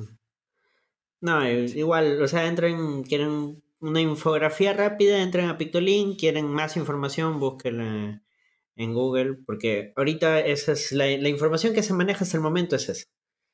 Y se sigue Sí. actualizando, ¿no? Sí, Así es, no- noticia en desarrollo. Así es. así es, noticia de Ahora sí, vayamos a temas un poco más mundanos. Vamos a disipar tensiones. La Comic Con nos trajo los nuevos mutantes, otra vez. Ahora sí, este sí, imprimir. Nuevo Vamos a ver si tráiler. vamos, vamos a ver. Oye, y promete, ¿ah? Eh, pasaron los dos primeros minutos de, de la película. Y sí, Sí. está paja. ¿Para qué? ¿Para qué te digo que no? Sí, sí. O sea, yo, o sea, yo quiero ver la película. Uy, ¿qué fue? Yo también. De hecho, a mí sí me genera hype. Lo único que, y te comenté creo por interno, que no me gusta es el diseño de em, Mancha Solar. Sunspot, ajá. Porque básicamente han hecho una antorcha humana. Mm, Ya, hay que esperar que, hay, hay que esperar la película, creo, ¿ah? Sí, pero o sea, el- el- yo estoy hablando del diseño de personaje que he visto en el tráiler. Y el diseño del personaje que he visto en el tráiler es un hombre en llamas. Como en el cómic. No, no, en el cómic sale que es, o sea, es literal, es una mancha, es un- una entidad oscura, negra, con un halo de, de energía. No es fuego, pues, no, Claro. no, es este, no es una antorcha No, lo que pasa es, lo que pasa es que esta es, es que hay un rollo de que sí, pues, es tan, es tan caliente, o sea, hay un tema con la, hay un tema ahí, este, yo creo que Paul nos puede explicar con, eh, con, las, con las llamas, que si es que llega a determinada temperatura se ve oscura, Se algo oscuro, así. claro.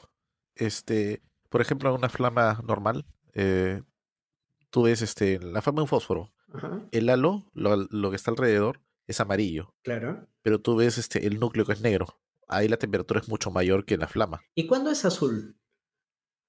Azul es cuando hay un desprendimiento de un gas. Ahorita no me recuerdo. no me lo Ah, por eso el del. Tú la puedes es regularlos. Sí, es otro tipo. Mm. Pero donde está negro tiene mayor temperatura. Ya, pero yo esperaba que se viera así, pues. Que se viera más negro, más oscuro. Pero es más espectacular de, otra manera. O de repente hacia el final ya se ve de esa manera, ¿no? O sea, dependiendo el, el- que alcance ya pues el nivel de, de mutante omega. Yo creo que en ese aspecto le estás teniendo mucha fe a- a- al diseño. Pero, pero si es una película, tú, este, tú vas al- a, la más media, a la, a la cantidad de gente que va a ver, y la gente va a decir, ah, mira que se vea amarillo, ah, la que alucinante. No vas a esperar que alguien diga, ah, no. Es, si tiene más temperatura, tiene que ser de color negro. No, no, no esperar es que en el cómic está negro, pues. Pero eh, su público va a ser los, los, que, los frikis o la, o la gente común y silvestre. Sí, pues la gente. Va a ser la gente común y silvestre, Así pues, es. Disney. Sí, la gente Ajá. va a decir Disney. la nueva antorcha humana. No me molesta, pero me molesta, no, no me gusta. Lo que sí me gusta es el diseño de Cannonball. Esa paja. Sí, sí, está, está chévere cómo han representado el superpoder. Le han puesto en este caso como que un halo morado. Me gusta el color. El color morado es chévere. Y lo interpreta este pata que salía en Stranger Things. El hermano del chivolo desaparecido. Ah, eh, ya, El creepy, el creepy. El que tomaba fotos. ya, ya. El acosador. Era un acosador, sí. Acá las cosas como son. El personaje era un acosador en toda la primera temporada. No sé por qué se quedó con la chica.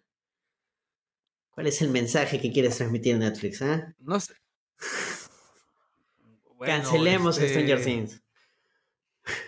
Bueno, ya, no entremos en esa política, en esa polémica, mejor dicho, ahorita, porque vamos a. Se pueden abrir las puertas del infierno. Ya. El. ¿Qué más? ¿Qué más? ¿Qué más? ¿Qué más? ¿Qué más? Ah, bueno. Harto Star Trek. Harto Star Trek. Sí, ese ha sido eh, Star Trek Con. Bueno, lo que ocurre es que, es que hay un montón de productos de Star Trek. Era, que era algo que se veía venir desde hace bastante tiempo. O sea, desde que salió Discovery ya se veían. Primero, lo que ocurre es que lo que le está pasando a Star Wars a nivel televisión le viene pasando a Star Trek hace bastante tiempo. ¿Qué cosa es? Que es se estaba ordenando el lore. Ya. Es decir, es toda la, todo, todo eh, la continuidad, felizmente la continuidad de Star Trek siempre ha sido más ordenada que la de Star Wars, porque había un montón de series de televisión, entonces las series de televisión iban ordenando los acontecimientos y las discrepancias y todo ese tipo de cosas, bueno, pues son menores, ¿no? Pero la de Star Wars se eh. arregló cuando Disney lo compró. Pues todo lo demás fue Claro, Legends porque- y listo. Eh, ya, entiendes, pero acá no es necesario porque casi todo es canon, ¿entiendes? Eso, ese es mi punto. Entonces lo que han hecho es han contratado una- a una persona para que se encargue de ordenar todo, o sea, de, de ir puliendo lo que, lo que no funciona, o sea, de sacar lo que, lo que está lo que hace conflicto y listo, ¿no?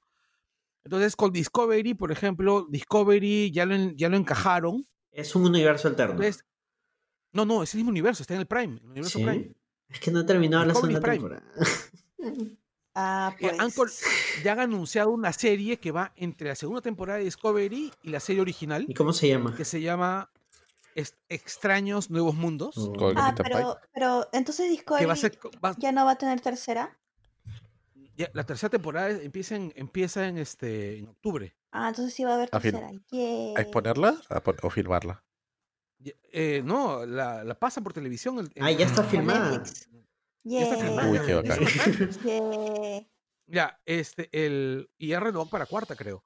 Ya, el, el rollo Ya, es... esta que va a ser de enlace, lo que decía Es- Paul, va a salir ya en Pike.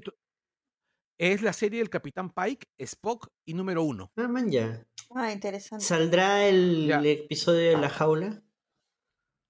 Es que el episodio de la jaula ya lo mencionan en Discovery la segunda temporada. sí? Sí, sí, sí lo menciona. Oh my god. Y trae, Ya. y trae personajes. Exacto. Claro. Eh, eh, este, el... Además han anunciado la serie infantil para Nickelodeon, Eh, ¿La animada? la animada. La han Ya, ¿sabes anunciado. qué? O sea, me gusta la idea, No, o sea, pero no me gustan los diseños. No, no, no, no. La animada es la, la serie. Ya, la serie. Hay dos series Ah, ya. animadas. Una para Nickelodeon ¿Ya?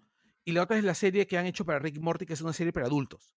Para Rick and Ah, Morty. O sea, no, es, es que incluso ni siquiera es el estilo Rick and Morty, es el estilo. Mm, no sé, ya Rick- es, es como un CalArts, son- pero ya, o sea, ya muy son- genérico, es- ya. O sea, ya. Ya, es, son- es el mismo equipo que diseña Rick and Morty. Es el mismo equipo, son los mismos guionistas, es la misma gente de Rick and Morty. Pero parece Final Space. Este, bueno, pero ya, es la misma gente de Rick and Morty que son trekkies y este, están haciendo una serie que está ambientada en, la, en los dos años posteriores O a sea, deben ser los animadores, porque el diseñador es Royland. Y Royland ya sacó su serie aparte. Claro. Este, el- Solar Oppositive. Que dicen que está chévere. no, no, no, este, los guionistas también son los mismos guionistas. Este, Harmon. Harmon creo que es. o No, no creo. eh, eh, Harmon, Harmon Royland. debe ser. Harmon debe ser. No, yo creo que me está floreando. Voy a buscar ahorita. Está, a ver. Lower Decks, mira, Lower Harmon, Decks, Star Trek. Está bueno. Ja. ¿Cómo Mac- no me voy a enterar. Así como el meme del perrito. ¿Cómo no voy a saber esto? Bueno, ya. No, no. El rollo es, esta serie está ambientada en los siguientes dos años después de Nemesis, ¿ya? Es una nave menor que es la USS Cerritos, que es una nave espacial especializada en segundo contacto. USS Chosica. O sea, digamos que el, es el USS El Chosicano, ¿ya? Es este... ¿Y por qué se cerritos, ah? es Mike Mac- McMahon, que es uno de los guionistas de Rick and Morty. Ah, ya ves, uno. Uno de los guionistas. Bueno, ya, el rollo es que es, esta nave es la historia de una, de una nave, ¿cómo se llama? De una nave burocrática, ¿no? Los que hacen segundo contacto son los que después de, la- después de que llega el, llega el capitán Picard y es el primer contacto con una civilización nueva, Luego, llega, la, llega el- segundo contacto que son los burócratas, que vienen a decir, mira, te podemos enseñar esto, es este tipo de cosas que te podemos dar, hacemos este tipo de intercambios, instalamos esta oficina burocrática acá. son los que van con, con el panfleto, ¿no? Y- Son los contadores. No, ni siquiera lo- son los que bueno, acá tenemos el, el tríptico con, con los beneficios de pertenecer a la federación. Claro, firme aquí, firme aquí. Los testigos de Jehová. claro. Claro. Ya, ya. Y, pero ¿cuál es lo, lo- lo divertido? Es que históricamente las, las series de Star Trek siempre se han basado en un oficial, o un capitán, o la crew, ¿no? El capitán Kirk, Spock y McCoy en, en la serie original, el capitán Picard en The Next ¿Y Generation, ahora quién va a ser? este, Janeway, no, van a ser oficiales de mantenimiento de una nave de mierda de la Federación. Claro, para poder hacer una comedia. O sea, claro. Básicamente, chivolos practicantes. no te niego los que la. ¿De idea... Office en el espacio? No, no tanto como un The Office en el espacio. No, pero creo que va por ahí, ¿ah? Un The ¿Sí? Office en el espacio. Lo que pasa es que hay un Parks and episodio de la, de nueva generación. hay un episodio de la nueva generación que se llama Lower Decks, que es básicamente sobre gente como esta, ¿no? La que vive en los espacios más pequeños, ¿no? ya mira, Ya, entonces, la idea me Ya, parece buena. Pero no sé, tengo mi- mis reparos. Más que nada por los diseños, porque los diseños me parecen muy genéricos. Genérico, serie adulta contemporánea. Serie animada adulta contemporánea. bueno, Bueno, la y, la ¿y qué más ha habido en... ¿Qué más sobre Star Trek ha habido? espérate, esta serie la estrenan pasado mañana. Aquí, Ah, chucha, ahorita. La Bueno. estrenan, el, la estrenan el 6 de dependiendo agosto. cuando Amazon. salga. de- La estrenan el 6 de agosto. ¿En dónde? ahí va- vamos a ver Eh, entonces qué tal. En CBC, ¿no es? C- En, CBS. en CBS, Sí. claro, en CBS, CBS. ¿Amazon Prime? ¿O Netflix? Amazon Prime, me parece. Uy, ya tengo. Amazon Uy. Prime. Ya. Uy, Torrent. Torre. Entonces, ya, de ahí viene, además de esto, hay otras dos series más que se supone que eh, pueden salir pronto. Una que ya está casi confirmada, que es Sección 31, que es los Black Ops de la Federación. Ah, ya, claro, que es con, con esta actriz que es bien bacán. Este, con la, con la capitana Giorgio, Claro. Filipa Giorgio. Sí, que es bravaza. ¿Con ella va a ser? ¿Con la emperatriz? Con la Sí, misma con la capitana actriz. ¿Va a ser con ella? Claro, Uy, rico, Bacán. la voy a Compro. ver. es lo más probable, es lo más probable porque ella, es- ella es Sección 31. Ah, ya habló de probabilidad. No, ella ya se no- junta con, con sección 31. O sea, ¿Ah? ¿Qué? ella se junta con sección 31. O sea, se La acopla. junta. Pero no es La sección junta, Juntan, la 31. acoplan. Pero, No, es claro, que ella viene de, ella viene, o sea, es el único lugar posible para la, fe- la federación para ella. claro. Y, y el otro pata, ¿no? El que es medio Klingon, ¿no? Oh, sí, Claro. pobrecito. Ya, que es un personaje trágico. Ya. Es sección 31 y hay otra serie más que se supone que va a salir, pero de la que no se sabe nada. ¿Qué Salvo que hay otra serie más. Ah, y por, su- misterio. y por supuesto que Picard ha sido renovado por segunda y tercera temporada. Bravo por el pelado. Claro. Obviamente, con el pelado. ¿Con quién más vas a hacer? Bravo por el pelado, digo. Ah, sí. Y este, y bueno, Mm. pues también hay un Pelado rollo de que se rumorea, que se rumo- que se rumorea que van a haber flashbacks. Las aventuras del joven Picard. Eh, y, eh, y, y- y es ahí cuando, cuando han aparecido los rumores de los flashbacks que nuestro querido amigo, este, Esto, eh, este, el McAvoy. caramba, este, James McAvoy. McAvoy Va a ser. hacer, Va a ser de Sí. ha picar chivolo. No, Claro, está ¿quién haciendo más lobby. puede? Nadie más puede. Está- es- es- está- lleva varios, varias semanas haciendo lobby, diciendo de que él es la única persona autorizada para hacer de Patrick es. Stewart este joven, porque él tiene experiencia Exacto. y, y que él quiere ser el capitán. Oh, verdad, le he perdido el a Macaboy. Él es chévere. Sería bravazo. yo creo, creo que podría ser el pata de. ¿Cómo se llama? De. Kingman. Kingman. Kingsman. Eh, ¿no? Ah, El- no, muy chato. Ah, ¿Exi? Exit, ajá. Exit. Claro. No, Exi muy chato. Talon Eggert. Sí, Taron Taron Egerton. Egerton. Sí, pero es buen actor, no Sí. es mal actor. Eso, sí, pero es de mi tamaño. ¿Sí, tan chato? Mm, Es bien chato, es así, es un Pokémon. Ya, pero Picard no es más alto que Riker, así que. Picar mide un metro ochenta y algo. Ah, No. Sí, vamos a mirar la altura de Patrick Stewart. Ya que el reparto sea latino, porque entonces sabemos un metro sesenta, se acabó el asunto. Picardio. Eh, ah, no, un metro setenta y ocho. Ajá. Y el Picardio, otro es-. ¿Cómo se llama el otro huevo? Claro, el primo latino de Picar-. Picardio. Es, de la es casi de la- del mismo vuelo. Egerton es de un metro setenta y cinco. 75, man, se ve más chato. Se ve, ma- se ve mucho más chato. Es Es la el toma, mundo pues, Hollywood es más alto, pues. Los chatos somos Claro, nosotros. Salvo Tom Cruise, salvo Tom Cruise. Ah, Son- Tom Cruise es Sí, de sí, mi vuelo. 68 creo, ¿no? El chato cruz. Claro, él es de mi vuelo. Yo creo que es más chato que tú. ¿ah? Ah, pero Macaboy es más chato todavía. ¿Qué Egerton? Man, ya. Así. Es Bueno, un metro el- setenta. Sí, Le, le rompiste el lobby a Carlos. es más tío. Sí. Bueno, mira, el hecho que sea quien sea. Ahora sí, sea quien sea. Hace rato solo puede ser. Yo quiero, yo, yo quiero que sea Macaboy, ¿ah? Yo quiero Yo que sea quiero que sea Macaboy. o sea, Macaboy también. ¿ah? Sería o bien sea, acá, sea Macaboy. pero lo que yo quiero es que en la próxima temporada de Picard salga Mira, Worf. tiene que ser un pelado alto. Ya, yo quiero que sea Terry Crew. Bueno, ¿y qué más Ya. ha habido en el Comic Con? Porque ya no estamos yendo en Trekkie así mal. Sí, claro, sí. Estamos yendo en Bueno, Pero había otras, Bueno. estamos hablando de Comic Con. Aguanta, aguanta. Antes de eso, ¿por qué Worf? Ah, ¿por qué Worf? Sí. Porque Worf es de la puta madre, es un personaje increíble. ¿no? No, pues, o sea, es su personaje. ¿Qué pasó? Ya no es el emperador de los Klingons. No, no es emperador de los Klingons, es canciller. Canciller, es una, es, recuerda que ya no hay imperio. Sí, sí, sí. sí. claro. Es este el. Pero bueno, vamos a. No, simplemente porque. A ver, me encantó la dinámica Picard Riker, ¿entiendes? Y el cast de la nueva generación. O sea, el, el crew es una familia, ¿no? Y, y me gustó mucho cómo se dio esa. Esa reunión. Eso es lo que. Quiero más de ese, Quiero más de esa nostalgia. Eso es lo que hemos rescatado de la Comic Con. Hubo más cosas, pero no hemos podido cubrir todo. Por ahí el aniversario de Constantine, que salió Keanu Reeves hablando. Que estuvo ¿Y era chévere el, el- el panel, sí. Dice que no conocía nada de, de Constantine hasta la película y que se enamoró del personaje. De ella que lo haya hecho bien o no, ya es otro tema, pero le gustó el personaje. Eh, hubo también una especie de Snyder. Snyder Ya, eso fue en paralelo, o sea, dijeron, Pichula con la Comic Con, nosotros vamos a hacer nuestra Snyder Con para nuestro Snyder God.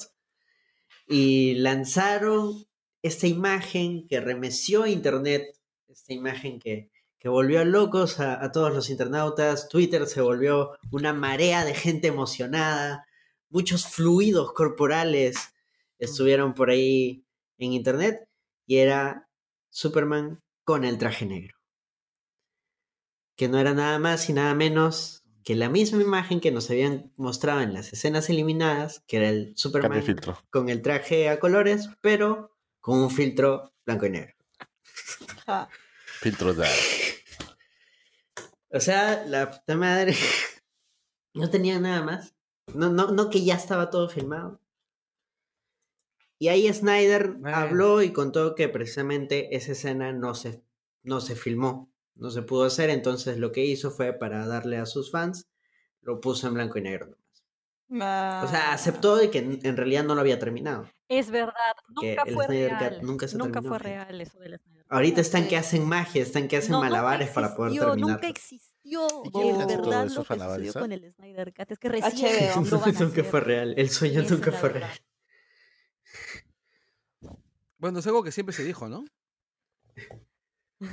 Acá en el Langoy siempre te dijimos que nunca existió Es y que lo- la- a las pruebas nos remitimos. O sea, Snyder lo acaba de confirmar. CGI, sin todo lo Que le van a agregar y la gente alucinaba que ya estaba hecha la película y solo había que lanzarla.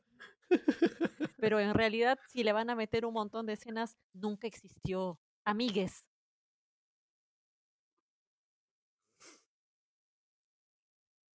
Esa película se filmó en digital. Hay que ser bien idiota para pensar en, Yo- en el año 2019 Yo escucho los dos. alguien está firmando con rollo. O sea, hasta el grano, hasta el grano de película horrible que ponía Snyder en sus películas de mierda era digital.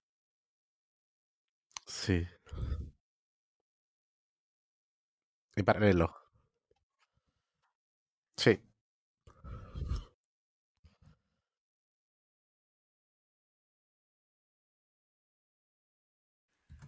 La cosa es que nunca existió el Snyder Cut, siempre se lo dijimos acá.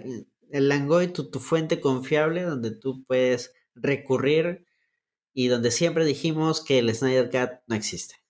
Así que muchas gracias por confiar en nosotros. Ahora sí pasamos a la siguiente noticia, la cual pondrá muy felices a algunos, pondrá muy tristes a otros y dejará indiferentes a otro gran grupo de gente. Y es que se va a dejar de emitir mundialmente, es más, ya se dejó de emitir mundialmente los programas de Chespirito. ¿Qué es lo que pasó? Oh, qué pena. Los Ah, almuerzos de era los sábados no volverán a que ser lo mismo. algo de Chespirito para todos.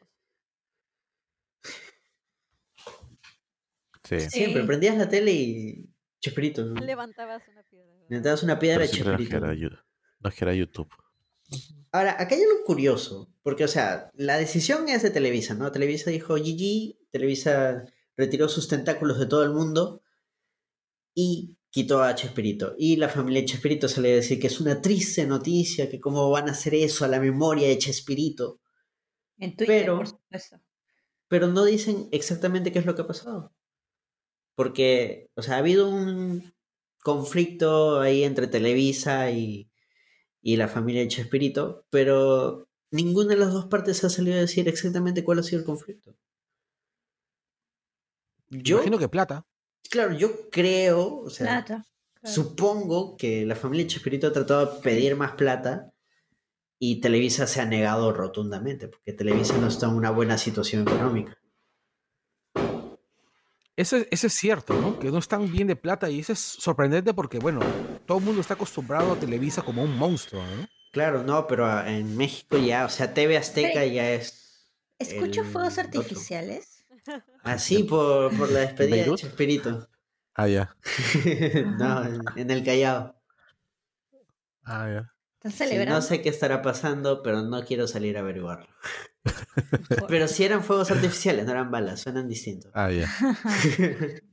Y está acostumbrado ya. sí, ya el oído ya es detecta. Pero como te digo, yo creo ahí que la familia trató de pedir más plata y por eso ellos no dicen hemos tratado de pedir una mayor este mayor porcentaje de las regalías porque como que lo dejaría también un poco mal, ¿no? Como que solo apelan a la memoria de Chespirito por el dinero. Que de repente es lo más probable, pero a ellos no les conviene decir eso. ¿Cómo les fuera ido con la serie animada? Mal. No, les fue mal. Ah, La, la del. La del Chapulín dicen que era un poco mejor. Era de Anima Studios, si no me equivoco. Pero Anima Studios luego mm, eh, cambió. Ya no era Anima Studios, no me acuerdo cómo se llamaba el nuevo estudio. E hicieron una serie para Netflix. sí? Sobre. eh, ah, ¿Cómo se llama? Ale- Alebrijes. Pero no sé si se llama así la serie. Que trata sobre un niño que viaja al pasado. Tiene un- unos giros interesantes. Ah, No es la mejor animación del planeta, pero se defiende. Y es muchísimo mejor a lo que hicieron inicialmente con, con el ¿Para chavo Netflix? animado. Sí, para Netflix. Wow. Sí, sí. Voy a buscarla. Voy a buscarla. Alebrije se llama ya. Voy a buscarla. Como te digo, no estoy seguro si ese es el nombre, pero o sea, tiene que ver con es- esa parte del folclore mexicano. Man, ya. Sí, bueno, Bueno, los alebrijes este, los vimos en Coco. claro, salen en Coco, Claro. también salen, me parece, en el libro de la vida. Sí, para los que no conocen lo que es un alebrije, es básicamente pues un psicopompo, pues, ¿no? Ok, Uy, claro. ah, claro. me Me quedó- clarísimo. Exacto. Tú- tú- Es Son unos seres, este... que te, que te guían al mundo de los muertos. ya, ¿y qué es un Ah. psicopompo? Sí, pero, pero, pero los alebrijes fueron, fueron creados por un artista en específico, o sea, no es que sea parte tanto del folclore, sino fueron creados por ese artista que los imaginaba mientras dormía y él pensaba que era que Ah, los iban a llevar a- Ah, al mundo. Ah, man, ya. Y es, son pequeños, son pequeños, este, pueden ser sea, pueden ser desde el tamaño de un meñique hasta gigantescos como hay una foto muy famosa de Frida Kahlo con, con Diego Rivera que tienen un, un como un ser gigantesco atrás de ellos. Es un ale- alebrije. Pero de repente. A veces pueden ser muy chiquititos, ¿no? O sea, pero son, tienen estas, estas, estas formas, eh, como no sé, pues una cebra con alas, ¿no? O, o ¿no? O diablitos este, sea con flores, unas Pero de repente-. O sea, el que los creó, mejor dicho, es un artesano. O los, lo- o los vende o se vendió como artesanía, pero no quiere decir Claro. que del folclore, como dice Sol. Claro, O- o, sea, o- no es del folclore mexicano. O quizás ya existía muy... el concepto, o sea, la idea de alebrije y que luego se haya plasmado, ¿no? A través de un artista. No, o sea, él también eh, o este, construyó la palabra alebrije. Ah, O sea, es una vale. artesanía originaria de México. Eso es. Man, ya. Y este, pero, que- pero es, es, tiene colores muy fuertes, colores muy vivos, ¿no? Amar- es muy amarillos, azules, muy este. Claro, como los alebrijes de coco, que pues que eran Es psicodélico, pues. Esa vaina la he hecho en, en peyote. pe. Qué bala. Todas estas figuras que son los alebrijes, entonces es, está lleno de colores alucinantes. Está Claro. Un triptazo. Un triptazo. Exacto. Pedro Es de Pedro Linares López. Es- Man, ya. Pucha, qué bacán, ¿ah? Ah. Quiero el dealer de Pedro verlo. Son bien Linares. bonitos. Quiero saber cómo la hizo. Son bien bonitos, sí, son muy bonitos. Bueno, Chespirito ya agarró su alebrije en la televisión y se despidió. Yo creo que de repente volverán. No le conviene tampoco a Televisa. Como fichas. Exacto.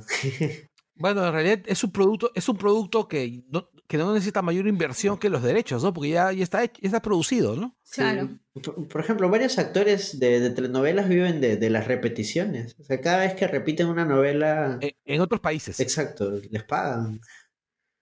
Sí, claro. Es algo que reclaman mucho a los artistas de acá. Sí. De México. Bueno, y Sí, esas fueron las noticias. Ha sido bastante sustancioso. Hay que tratar de, de eliminar más noticias para la otra, ya me di cuenta.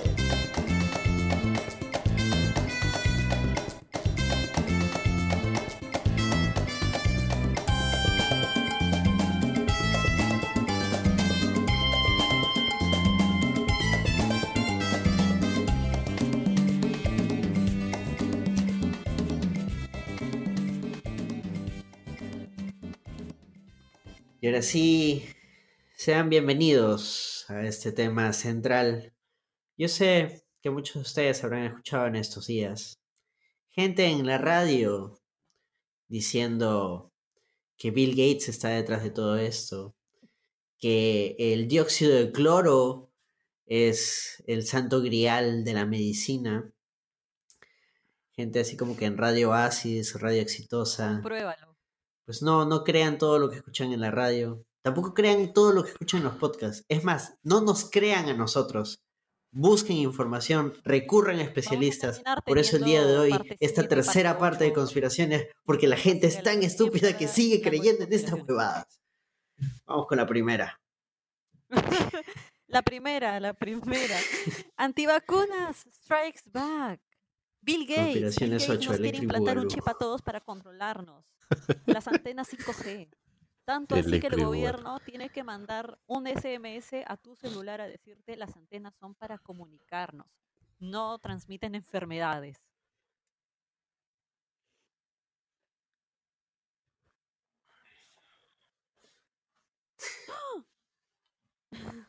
Oye, me No, hay- gente muy idiota. Que Bueno, se cree que dentro de las antenas encontraron un chip que decía COVID. Ay, Dios mío. Ya, pero Ay. acá el rollo e- es así. Bill Gates es un millonario. Y como todos sabemos, los millonarios no hacen plata este, teniendo su dinero ahí guardadito. Ellos invierten. Bill Gates tiene su imperio básicamente en tecnología. Pero en situaciones como esta, a un millonario le conviene diversificar el asunto. Entonces, te conviene apoyar causas sociales, te conviene... eh, Descuenta impuestos también. Exacto. Entonces él ahorita está invirtiendo en lo que es en, en las vacunas, en, centros de investigación de vacunas. No es que Bill Gates está desarrollando una vacuna marca Microsoft con chip Microsoft. No, o sea, el, el huevón es- a- agarró su plata y dijo, tomen y, y hagan la, la vacuna. A gente que sí está chambeando en este tema. De hecho, creo que es la de Oxford, creo, la que está recibiendo parte del financiamiento por parte de Bill Gates. Digo parte porque me parece que también este, está invirtiendo en otros centros. O sea, no es tampoco uno solo, está en su laboratorio ahí creando la vacuna que nos dominará a todos. Y la parte alocada, porque las conspiraciones siempre tienen un lado alocado, es que estas vacunas van a tener un nanochip para suprimir nuestras emociones y O sea controlarnos a través de las ¿quiénes antenas tenemos 5G. la- ¿Quiénes tenemos el COVID? ¿Quiénes estamos propensos a, ¿Qué tienen ustedes que decir al respecto? Los escucho, soy todo oídos. Mm. Mm. Ya, En teoría seríamos todos, porque como todos estamos expuestos al COVID y la vacuna sería para prevenir el COVID, ahí es donde... O sea, acá hay un rollo también bastante antivacunas, ¿no? Que ya lo hemos hablado antes. Y que el tema antivacunas se relaciona en muchos casos con el tema de los naturistas, ¿no? Que las medicinas te hacen daño, que para qué te vas a vacunar si la naturaleza es sabia, la naturaleza te va a curar. Oye, ¿tú sabes de que los nazis pensaban lo mismo? Sí. O sea, te- claro, o sea, los nazis tenían un rollo, o sea, recuerda que Hitler tenía un montón de ideas bien, bien, este, o sea, eh, que él era un, este, un arroz con mango ideológico. El Sí. pata creía, este, ¿cómo se llama? O sea, el pata era, pensaba, creía en los antiguas, re- en las antiguas religiones precristianas, ¿ya? O en todo caso en un montón de cosas mágicas de las precristianas, así con mezcla. Pero él también pensaba que como la raza aria era la raza este, perfecta, o la raza superior, este, las, podía superar las enfermedades solas. Entonces tenía este rollo medio ecologista siniestro, ¿no? Ah, por eso dicen que además era este animalista y todo el rollo. Era vegano y toda la mierda, ¿no? Claro. Sí. No sé si vegano o vegetariano, pero. Vegetariano, vegano no. Vegetariano creo que era Hitler, vegano no. Ah, sí, claro, porque usaba cosas. Sí, sí, definitivamente no. ¿Cuál era Claro. el otro? ¿Cuál era su segundo? ¿Cómo se llamaba? Himmler, Goebbels, No. Himmler, ¿Era Himmler? Himmler era ese. Himmler A era ese sí, pero el segundo antes de que caiga el Reich. El que se Oh. fue volando a, a Rudolf. Inglaterra. ¿El solo? ¿Cómo se llama? Rudolf. Hess. Hess. no, no. Hess, Hess, claro. Él sí era un loquito recontra raro de la comida y de, de todo lo que era símbolos oscuros y que la, la- el tema de la mente. que podía- a veces estaba sentado mirando una silla para ver si podía moverla con la mente. ¿Qué es lo que inspira a, a Hellboy, no? Claro, Ah, yo pe- exacto. pensé que es decir, es lo que inspira a una persona con poder o con cierto con reconocimiento a, a empezar a querer magufadas. Ah, Que también es lo que ocurre con algunos premios Nobel, ¿no? ah, cierto. Hay, hay algunos que les han retirado el premio Nobel. No, no, no, no te puedes retirar el premio Nobel porque ¿Ah, el premio Nobel es plata, es plata, es dinero en efectivo. Ah, No, mm, algo más creo que en coronas suecas, no sé. Pero sí hay mucha gente pues que ganó el premio Nobel y que luego pues este hay lo que le dicen el síndrome del Nobel, de que sí, eh, la enfermedad del Nobel en el cual comienzan a, a creer cosa y media, pues, ¿no? Este, y eso ha pasado desde siempre, ¿no? Eh, por ejemplo, yo estaba revisando los esposos Curie, creían en el, en cómo se llama, en los mediums, ¿no? Soportaban a, claro, e- era en boga en esa época, ¿no? eh, en los paranormal, ¿no? El propio Einstein apoyó en el 32 a algunos, este, esos psíquicos, ¿cómo le llaman? Estos, este, eh, psíquicos, ¿no? Pero bueno, pues son, son, son cosas que le pasa a la gente. Pues la gente, o sea, u- una persona, un Nobel, es un- el pináculo de un, Claro. de un trabajo de esfuerzo, pues tienes derecho a tener tus, tus creencias, pues, y a veces son equivocadas. Y el problema es que usan ese argumento, esa falacia lógica para decir, ah, no, los Nobel piensan en esto. Y si el resto del mundo no piensa, esto es una conspiranoia, ¿no? Es lo que le llaman la falacia del, de la autoridad, ¿no? Falacia vericuando y no sé, o por el estilo. Verecundian. Verecundian. Ah. He hecho mi, he hecho mi tarea, he hecho mi tarea. es verdad. Y yo no digo que no, o sea, yo sé que hay personas que están muy ligadas a ese lado de la espiritualidad y como dicen, es su derecho, eh, pero eh, en situaciones ya de, de, pandemia, como en este caso en el que está en riesgo la salud de mucha gente, el querer difundir esto, lo único que hace es poner en riesgo no solo a la misma persona que lo cree, sino a los demás.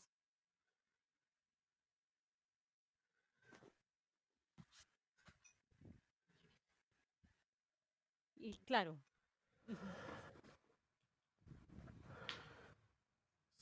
Claro, si te afectara sí. a ti solo, ya, o sea, cree tus cosas y, y que te pase a ti, ¿no? O sea, ya normal, ¿no? Es tu vida. Es que tampoco es que te, crea, te afecte a ti solo, porque... Claro, ese es el problema. Si, si, te afecta a ti y tú vas a ir a un centro de salud por algo tonto que has hecho tú, algo equivocado que has hecho tú, vas a quitarle la camilla, la unidad de cuidados intensivos a una persona que de verdad sí lo necesitaba. Y lo has hecho tú porque has extremado eh, tus cuidados y te has ido YOLO, así descarnadamente, te has, te has, has tomado atribuciones que no debías. Y eso también obedece a que mucha gente ha perdido eh, la fe, si se puede decir de esa manera, en la ciencia, ¿no? Porque dice, oye, ¿cómo es posible? Este, antes para un resfriado común, este, me curaba en 15 días o 7 días. Y esto que, es, que dicen que es una gripecita o que dicen que es este sencillo, ¿por qué a mí no me curan? Y hay gente que se pone, se, se pone mal, se pone también. mal, eh, anímicamente sí, se pone mal, se deprime. O sea, es también eh, propio de. Sí. Es que nadie se imaginaba que eso puede pasar en pleno siglo XXI. Así hay gente que diga, no, yo no creo en nada más que lo que me digan. La fe en la ciencia también es una manera de creer, porque básicamente uno no entiende todos los conocimientos científicos. Uno asume que lo que nos dice eh, una autoridad científica es real. Entonces eso también es un poco de tenerle fe a la ciencia. Pero... Sí. Claro.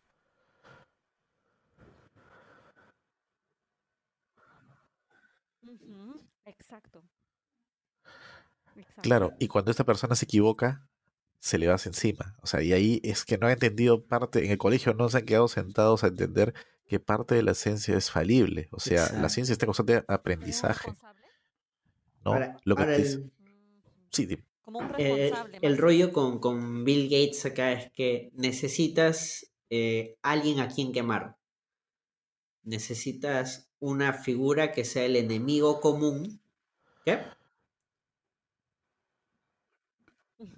Exacto. La cabeza de turco, sí. En- entonces, tienes un millonario Como que todo encaja. que de pronto está invirtiendo en la vacuna y tú estás en contra de las vacunas en general. Sí. Entonces, ah, el villano es esta persona, es Bill Gates. Exacto. No es que encaje, sino que tú lo haces encajar. Ahora, sí hay un tema con las antenas 5G de que sí se ha estado testeando si son seguras y todo.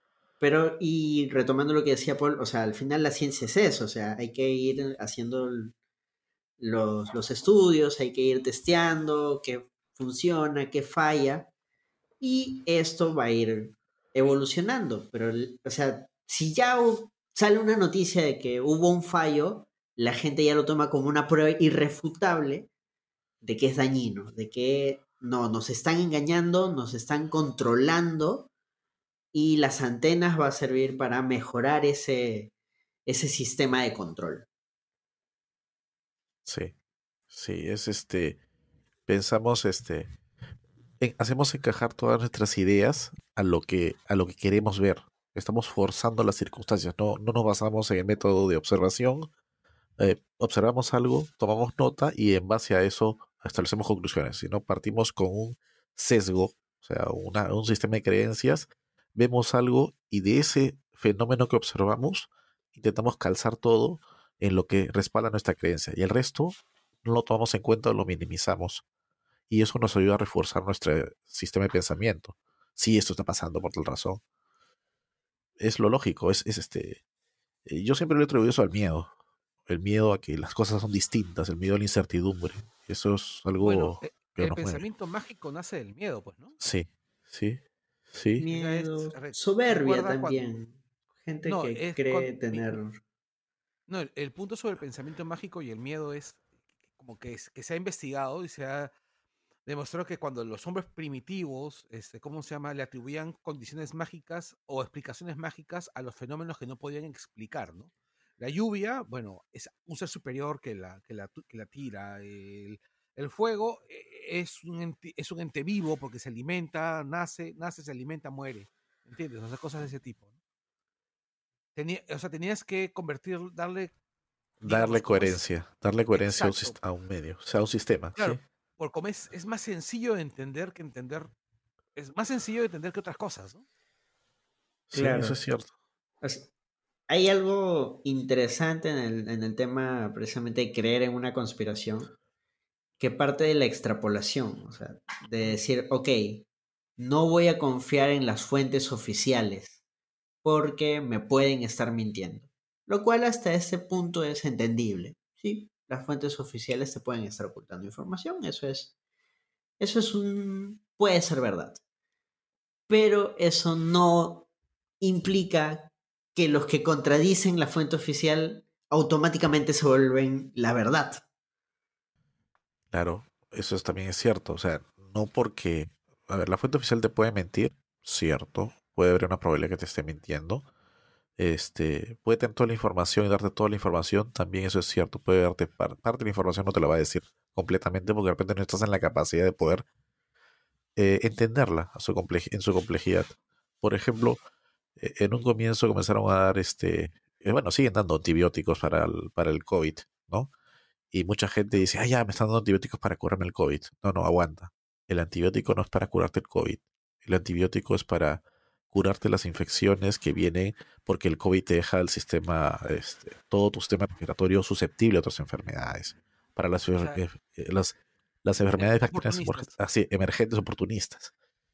Y la gente piensa, eh, y, te, y te apuesto que va a haber un una automedicación bárbara después de este fenómeno, la gente se va a ir a las farmacias, a las boticas, a pedir que te den como caramelos esto, cosa que en nuestro país ya existía. Este, Claro, o sea, la, la citromicina, por ejemplo, que, se disparó. Sí. La, la ivermectina, que es un antiparasitario, lo estaba usando Se y se basaba en un estudio García. in vivo. se estaba basando en un estudio, en un estudio in vitro, este, para poder tomar Ya, decisiones. Por, favor, por, por favor, ¿puedes explicar? Ya, a ver, explico una situación. Este, cuando empezó esto del COVID, hubo un montón de. eh, primero que nada, ¿qué, es, ¿qué causa el COVID? Un virus. Un virus que es un, El, el virus del SARS. el virus del una- SARS-CoV-2. un vi- una Así modificación de, un- de un virus que estaba, eh, al parecer, originariamente estaba en, en una especie de vampiros, eh, disculpe, y luego mutó a otra especie y luego saltó a la especie humana. ¿Sí? Ojo, hay que explicar que sí existe el vampiro como especie de murciélago. Ah, sí. sí ese, es una, ese es un murciélago propio de esas zonas de China. ¿Sí? Así es. Es un, esto, por si acaso, los murciélagos hay frutívoros, o sea, que se alimentan de frutas, no de sangre. Así que olvídense de las, de las conspiranoias de que un murciélago le chupó la sangre a un chino y eso es el resultado. No. Este, el murciélago este, eh, estuvo ahí, murió, o, o lo cazaron, alguien se lo comió, o, o lo dio como alimento a una especie de pangolín. Es una especie de este. eh, es un roedor. El pangolín es uno de los no, animales pangolín, más el- hermosos de la naturaleza. Sí, el pangolín no es un roedor. El Ah, disculpa. Sí. es un este. Es un animal pariente del armadillo. Sí. Emparentado con el armadillo, creo. O en todo caso, físicamente similar al armadillo. Es un animal con escalas, Ajá. con escamas, que se puede hacer bolita. Sí. Y que está muy amenazado, además. Ajá. Y miren. eh, y justamente donde se originó este brote fue en la ciudad de Wuhan, que tiene un mercado que es bastante este. bastante conocido porque los chinos, este, bueno, les gustan las comidas exóticas, comen varias cosas, ¿no? Wet market, que le llaman. Ajá. Y bueno, es, imagínense nuestro mercado central a la N. ¿ya? Entonces traían estas especies, las beneficiaron, alguien comió esto, se contaminó. La especie de tránsito fue el pangolín, algunos anuncian que fue el pangolín, otros dicen que fue directamente el murciélago. Sí, porque el pangolín es herbívoro. ¿ah? Sí, pero igualito. Entonces se lo comen y, y el animal este, este, y el virus muta. El virus es un ente que es una cadena de, de ADN o de código genético que está envuelta en una película, ¿sí? En un recubrimiento que su única función es reproducirse y, seguirse reproduciendo, nada más. No crece, solo reproduce y su objetivo eh, es reproducirse. Por eso no es una estructura que le llamamos viva. Los virus son así. Este virus encontró en el humano un hospedero tal en que puede reproducirse. Eh, La parte de, reproducción de, esto sería todo un capítulo largo de hablar. Digamos que se reproduce en el ser humano y eh, en un porcentaje determinado de pacientes que tienen esta infección, digamos 3% hacia, hacia por ciento como máximo, de forma natural, puede ocasionar la muerte. ¿Sí? El, número más esperanzador es 3%. O sea, de 100 personas que se infectan del COVID, un 3% van a quedar en un estado crítico y posiblemente fallezcan. Si les damos ese 3% las condiciones adecuadas para que sobrevivan o que pasen estos fenómenos de crisis, porque hay un desbalanceo metabólico, este, respiratorio, un montón de cosas, podemos reducirlo hasta 1 o 2%. ¿Sí? Si tienes a 100 personas en esa condición, solo necesitas 3 camas. Si tienes a 1000 personas, necesitas tres, eh, ¿cuántas camas? 300 y así. Vas, vas comenzando a mover los números. ¿Qué sucede? Que lo que buscaron en las, buscaban en las cuarentenas era hacer que la gente quedara aislada y que si hubiera un brote fuera rápidamente contenido. Sin embargo, por N razones que sería ocioso explicarlas, como es la informalidad, la gente vive el día a día, hay gente que necesita movilizarse de un lugar a otro, enfermándose y transportando la enfermedad. Y la gente, aparte, nuestro- eh, nosotros somos muy este, paranoicos con este sentido. La gente va a la farmacia, botica, al médico por cualquier cosa. Vamos a los servicios de emergencia eh, por eso, por una emergencia, pero no realmente por una urgencia. Entonces, ¿qué eso? Lo saturamos esos medios. Entonces, hay un conjunto de fenómenos que ocurren a nivel del sistema de salud que sería también ocioso explicarlo y largo explicarlo, pero que hacen colapsar estos sistemas. Entonces, la gente desesperada porque ve colas. Les digo, yo tenido amigos de la universidad, este, a sus familiares han tenido que tenerlos dos o tres días fuera del hospital. Personas mayores, ¿no? Haciendo cola para tener una cama en urgencia. Hace que tú te desesperes y busques una solución. La ciencia formal no me da una solución. Por ahí escucho que alguien me dice que sí funciona y me voy a, eso. Y estoy dispuesto a probar cualquier cosa para evitarme todo este, este, este recorrido largo, tedioso y terrible que es eh, frente a un sistema de salud que está colapsado por completo. Y lo mismo ha pasado en varios lugares del mundo. Sin embargo, en lugares donde hay menor educación, menor tasa de educación, la cosa revienta. Y es lo que pasó en Perú. La gente ha regresado a, a prácticas que les han hecho mucho daño. Este, cuando empezó la pandemia, en febrero, recuerdo que yo escuchaba gente que decía, eh, el alcohol de 70 es eficiente para podernos curar la enfermedad, para, para poder eliminar el virus, porque este virus en alcohol de Irán. 70 no funciona, se, se inactiva rápidamente. Y en los países árabes, en Irán, creo, Irán o Irak, hubo este, una, un pueblo que estuvo, este, hubieron varios muertos por intoxicación con alcohol. Estoy hablando, Raro. sí, en Irán, febrero del 2020. Estábamos en la universidad, conversamos y no, no creo que pase acá. No, sí puede pasar, hay que prepararnos para la cuarentena. Febrero del 2020 pasó eso. Luego que este, el señor Trump dijo lo- algo semejante en un discurso de forma muy alegre, este, creo que hubo intoxicaciones masivas con alcohol en, en Estados Unidos. Este, Paul, Y, sí, disculpa, dime. una consulta. ¿El, ¿El alcohol es de 70 para abajo o 70 un rango?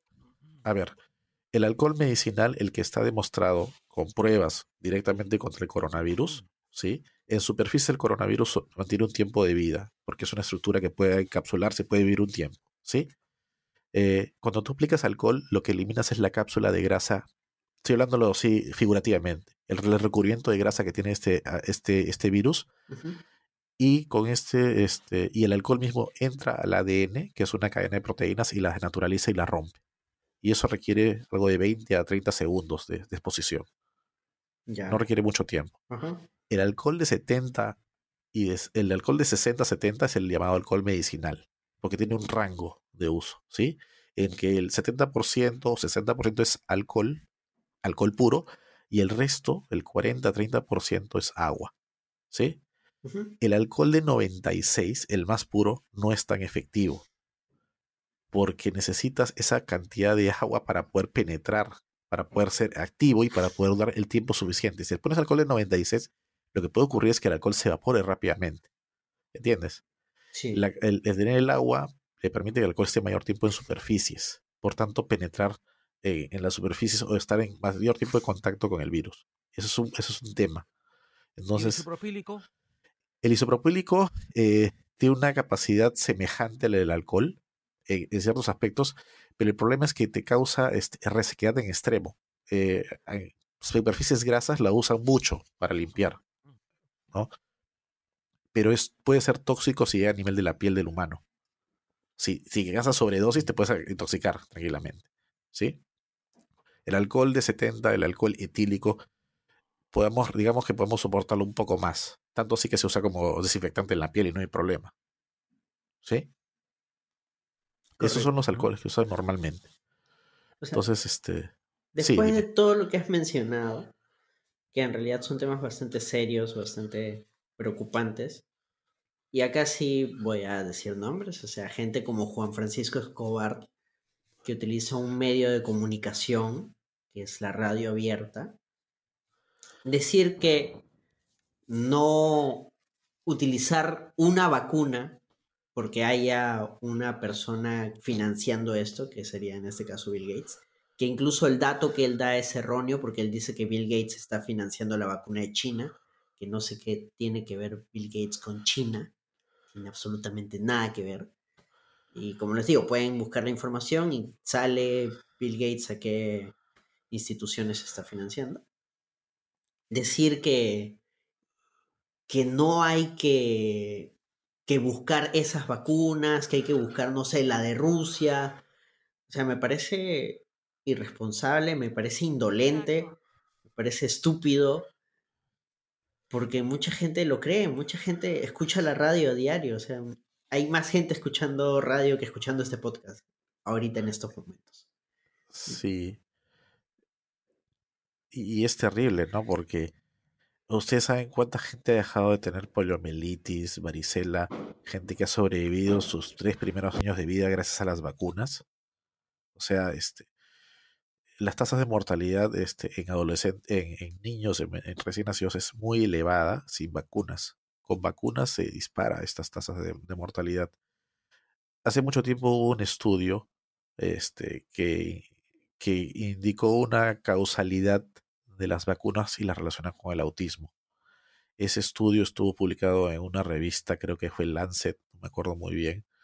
Y, el estudio este, eh, fue publicado y a los pocos este, meses fue retirado después de fuertes protestas de un montón de gente que revisó la parte estadística, revisó el, el ¿cómo se llama? La, el conflicto de intereses que había de esta persona que había hecho este, la, el artículo y demás cosas. Eh, lamentablemente el daño estaba hecho. El daño fue que inició el movimiento antivacunas. El movimiento antivacunas ha, afectado un montón al, tema de salud. Y el problema es que la ciencia a veces tiene, bueno, la ciencia no, los científicos, la gente tiene mucho miedo a salir porque tiene miedo a la exposición.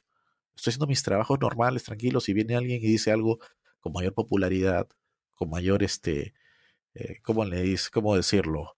Mayor carisma, ¿no? Y te lo dice y te lo convence, te vende una idea que realmente a veces no es cierta. Y en estos casos resultó así de trágico.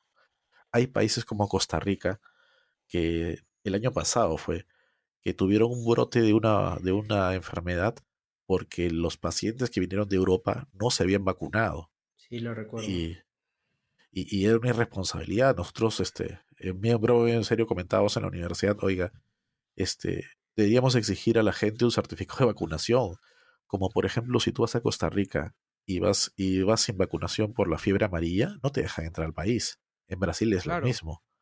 Yo creo que en Australia hay este rollo de que si tú no vacunas a tus hijos no puedes acceder a ningún beneficio educativo ni nada de esa vaina. Claro, pero el problema más allá, o sea, mu- mucho más allá de, de negarte a acceder a los servicios de salud, es que tú eres una fuente de contagio de enfermedades, un un repositorio, de peligro. contagio, un reservorio. Ah, ya, pero no les importa. Pero es que ahí va el tema. El de- ¿Importa el derecho de la mayoría o el derecho de un individuo? Ya, pero es que ese es el problema. Ese es el, ese es, ahí, ahí entramos a un problema importante, que es que existe un conflicto inmenso en, con, varios, con varios conceptos. El primer concepto es el tema de comunidad. Para muchos, el individuo está por encima de la comunidad porque la comunidad más pequeña es el individuo. Y ese es un discurso libertario. Entonces tú vas a encontrarte a un montón, vas a encontrar que normalmente mucha de esta gente que suele tener este, este tipo de comportamientos también tenga discursos libertarios. Ya, es estúpido, pero hasta ese nivel llega. Otro detalle más es e- el, el- el rollo de, oye, si tú estás pidiendo esto, el, si tú estás pidiendo esto, es, es comunismo, ¿no? Ah, A ver, y- que, es, y, que, y que se desprende del, del- comentario anterior, ¿no? De que muchos de estos vienen del tema libertario, ¿no? claro. Y finalmente eh, está el fanatismo que viene también asociado al tema del pensamiento mágico, al pensamiento religioso, ¿no? Que ahí, ahí viene justo la, la conspiración, ¿no? O sea, el- lo que mencionaba Paul de eh, ligar las vacunas al tema del autismo y que luego se descubrió y que era falso, los estudios estaban mal y todo. Justamente, claro, justamente Sol comentaba que ella se tuvo que vacunar para, ¿cómo se llama? Para poder estudiar en colegio público en Estados Unidos. Ahorita Sol estudió está en remoto porque su red está un poco mal, pero ahí Así es. sigue acompañando el- podcast. sin, em- claro, sin embargo, en, en Nueva York, según tengo entendido, este, había una comunidad judía sefardí. Hashidins. Sí, sí. Que no querían que se vacunaran y que al final tuvieron un conflicto grande con el gobierno por, por ese tema. O sea, es, Claro, pero los Hashidin son un conflicto grande con todo el mundo, con todos lados en todo el mundo. ¿eh? al final, ¿qué hacemos con todos los antivacunas? O sea, ellos son focos andantes de, de- de problemas, de Y ni situaciones. siquiera es en- como para que uno pueda decir que se mueran solos porque no se van a morir solos. no, claro. o sea, el, el concepto de vacunas es... Sí, dime, dime.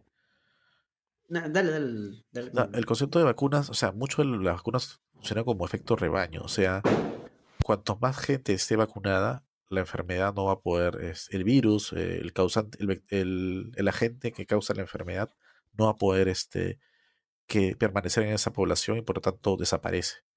Si tenemos más puntos blancos, más cuerpos para que la l- los microorganismos sobrevivan, estos van a comenzar a, a- a aparecer de vez en cuando como epidemias, como pandemias. Es un Bueno, problema. siempre, siempre se ha hablado del caso de eh, la varicela puede volver, la viruela puede volver porque la gente no se quiere vacunar. ¿no? En forma de fichas. Sí, y No, no, ni No, siquiera en en forma de fichas, en forma de muertos. Nosotros teníamos las fichas, las fichas eh, se- en sepelio prácticamente. Sí. Ya, Es un problema sí. bien grande. Y lo que decía precisamente es que cuando ya tienes este pensamiento de, de conspiración, el pensamiento conspira- conspiranoico, por más que te muestren las evidencias de la verdad, como ya desconfiaste al inicio, vas a decir, no, en realidad no se está retractando, sus estudios sí eran correctos, solo que están tratando de callarlo, porque él sabe una verdad que va a ir en contra de los intereses de una élite. Sí, pues sí, esa élite al final no es, es, un, es una creación de tu imaginación, porque no, no existe. Es en realidad estás, estás protegiendo con esa vacuna, con, con ese medicamento, estás protegiendo a, a, a esa persona que tiene acceso a menores cantidades de recursos, a menor cantidad de recursos de salud del Estado o propios.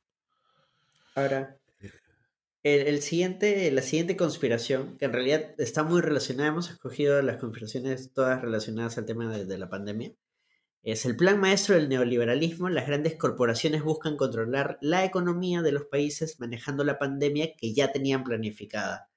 Em, estuve buscando información sobre esto y el, periodista mexicano Rubén Luengas, que en realidad es politólogo, em, él se considera una persona que no es antivacunas, pero dice de que todo esto ha sido orquestado por el neoliberalismo norteamericano, que en el 2017 ya habían anunciado que iba a haber una pandemia que iba a tener que enfrentar Donald Trump. Este, eso es, eh, a ver, a nivel del Ministerio de Salud, a nivel de OMS, a nivel de, varias instituciones, yo te puedo decir en estos momentos de que ellos no sé qué, no son, no son un conjunto de burócratas sentados en sus escritorios sin hacer nada y esperando la siguiente pandemia o enfermedad. Eh, la epidemia del cólera que nos azotó en el país en el año 93, 92, 90, ¿se acuerdan? Claro que sí. Esa epidemia del cólera estuvo, este, si ustedes buscan en los papeles de la OMS o, de la OPS, ya se sabía que podía existir esa epidemia. Desde, ¿cuándo? Siete, ocho años atrás. ¿Por qué?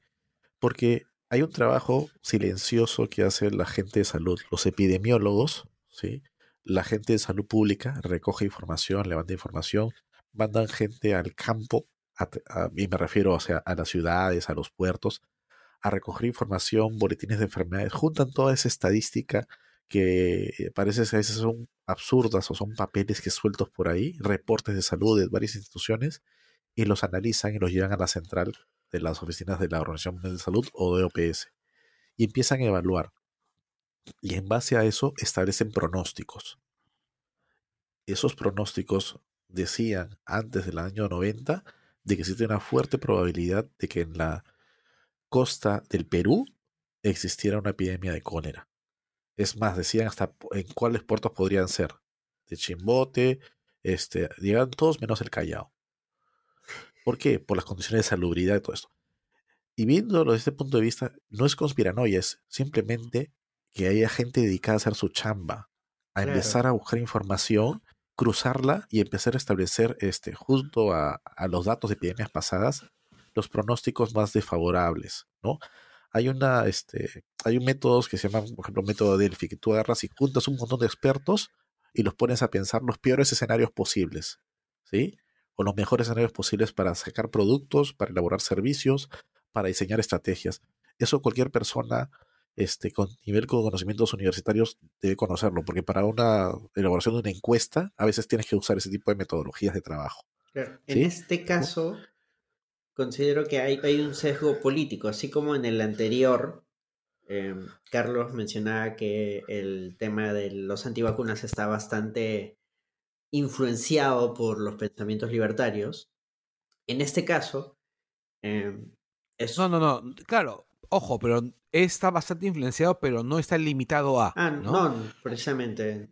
no, no, no, solo te lo digo para que quede claro porque tú sabes que hay alguien que puede que puede decir que he dicho que solamente ese. No, y justo a eso voy, de que, o sea, ya no importa, ya lo dijiste y alguien lo, si lo desea, lo va a descontextualizar. Como este pata que Rubén Luengas, que básicamente, o sea, si te lo... Sí. Si te lo dice así, de, de, esta manera, ¿no? Que ya había científicos desde el 2017 que pronosticaban que podía haber una pandemia. Si te lo dice de esa manera, suena bastante coherente, tal y como lo ha explicado Paul, pero él ya mete un sesgo político diciendo de que es un ataque a, hacia la izquierda por parte del neoliberalismo y que en realidad no es que es parte de un estudio, sino que era una planificación. ¿Se, acuerdan lo que comenté acerca del pangolín y del murciélago? Sí. Sí, claro. ¿Por, qué estamos, por qué, por qué estamos, por qué hemos llegado a afectarnos con un, con un virus que está cercano al pangolín y al murciélago? Porque las ciudades en China están creciendo desmesuradamente. ¿sí? y el hombre en general está creciendo, expandiéndose su civilización ah, en, toda- en lugares que eran hábitats para especies silvestres, donde hay cientos de miles de virus que están en esas especies localizadas. Cuando el hombre se introduce en ese espacio, se expone a virus que de repente son endémicos para esa población de animales, sean mamíferos pequeños, mamíferos grandes, aves, otras especies, este, reptiles, etc. Eh, por ejemplo, el hecho de que haya un calentamiento global va a hacer que la, eh, el permafrost de la, de las zonas de... El hielo, La el hielo de la Antártida se deshiele. Esa vaina me da un miedo que no te imaginas. Sí. No sabemos si un virus puede permanecer atenuado miles o, o millones de años en el permafrost. No sabemos qué virus existan en esos lugares. Esperemos que sean los más, los, los, los primos tontos, los primos este, inocuos, ¿no? De los virus de ahora. Los virus de ahora sean los virus desarrollados y los virus de esa época sean los virus estúpidos, ¿no? Los subdesarrollados. Los virus Pero no lo sabemos. Ajá. O que, o que simplemente no nos afecten porque ya eh, nos hemos diferenciado. ¿no? Así es, pero no se sabe, pues, así de simple. No se sabe, o sea, puede, eh, eh, eh, de repente no se va, no se, no hay dinosaurios en los cuales eh, colocarse ese virus, pero encuentra algo en el, en el oso polar y mira al oso polar. Y el oso polar es traído a un zoológico en un lugar en- en- del mundo, Y araña a un Y, eh, cuidador. O está en la comida del cuidador, o, salpica en la sangre, no sé. Y ahí salta al humano, no lo sé. Le estoy diciendo, es una hipótesis, pero es un, es un potencial peligro. Cuando hace uno una evaluación de riesgos, tiene que conservar, observar todos los posibles riesgos y peligros. Cuanto más entremos en la selva virgen o de la selva o un ecosistema que ha sido cerrado durante cientos de años, estamos exponiéndonos a esa serie de microorganismos, virus, bacterias, salten a nuestra especie. Y ojo, cuando era la antigüedad, y estoy hablando hace 100 años, o sea, en, mil- en 1920, solo afectaba a Europa. Pero ahora esa persona puede tomar un avión y terminar en Australia. Como pasó Un avión y terminar. Ajá. Mismo 12 monos, así, la misma figura. Es, es, es este, el, el escenario es espeluznante y justamente por eso hay estudios que ven estos temas. El, tema de salud pública, el tema de investigación, se tiene que dar más empuje en estos momentos. El estudio que mencionan de que anunciaba el SARS, el SARS-CoV-2, sí estaba en la- se supone que ha estado en la mesa del señor Trump desde comienzos del 2019 al 2018, de cuando él ascendió el cargo, ¿sí? Y los estudios que indicaban que podía existir una especie de virus, un coronavirus que pueda mutar y saltar de murciélago al humano, estaba en 1900, en, mil- en el 2012 hubo un paper de investigación, que esto en marzo estaba que eh, lo, lo paseaban por todos lados. ¿Por qué? Porque nuevamente hay médicos veterinarios, hay médicos, hay ingenieros o tecnistas, hay gente que está yendo a averiguar cosas, así como vienen investigadores acá a nuestra selva a averiguar qué cosa hay, también van a las selvas de otros países y comienzan a levantar información. Y cuando analizan estos datos en crudo, encuentran estas, estas oye, mira, este, esta sustancia es peligrosa. Esto hay que tratarlo con mucho, con extrema cautela. Esta sustan- este virus, este microorganismo es peligroso. Este, ¿Puede infectar al hombre? No. Pero si tenemos encuentros o contactos muy cercanos, podría en, en un momento con condicional y todo, saltar a una especie a otra. Sí. Claro, si, so- si afecta a un mono, nos puede afectar a nosotros. Si empieza una especie de, una- de, un, de un roedor, de, de un rocobal, de un murciélago, salta otra especie, la posibilidad que salte otra especie también es mayor. Porque está Claro. intentando ubicarse un- una forma de poder sobrevivir. Nuevamente, un virus no es un ser vivo. Es una cadena de ADN que se está adaptando. Es precisamente esta falta de, de información que tiene la gente lo que te lleva a completar esos vacíos con conspiración.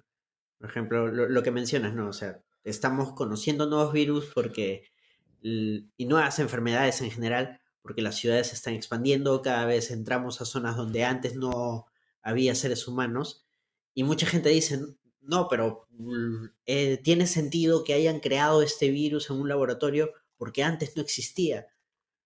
No, antes nosotros no lo conocíamos, que es distinto. Ah, además hay un tema importante, ¿no? Hay un enorme negacionismo de la teoría de la evolución. Entonces, las personas que no entienden. Y también hay una gran ignorancia de cómo funciona la ciencia. Y, cómo y al no conocer cómo funciona la ciencia, al no conocer las teorías científicas, tampoco entiendes cómo funciona el, el planeta. Porque la ciencia justamente lo que busca es eso, explicar el planeta.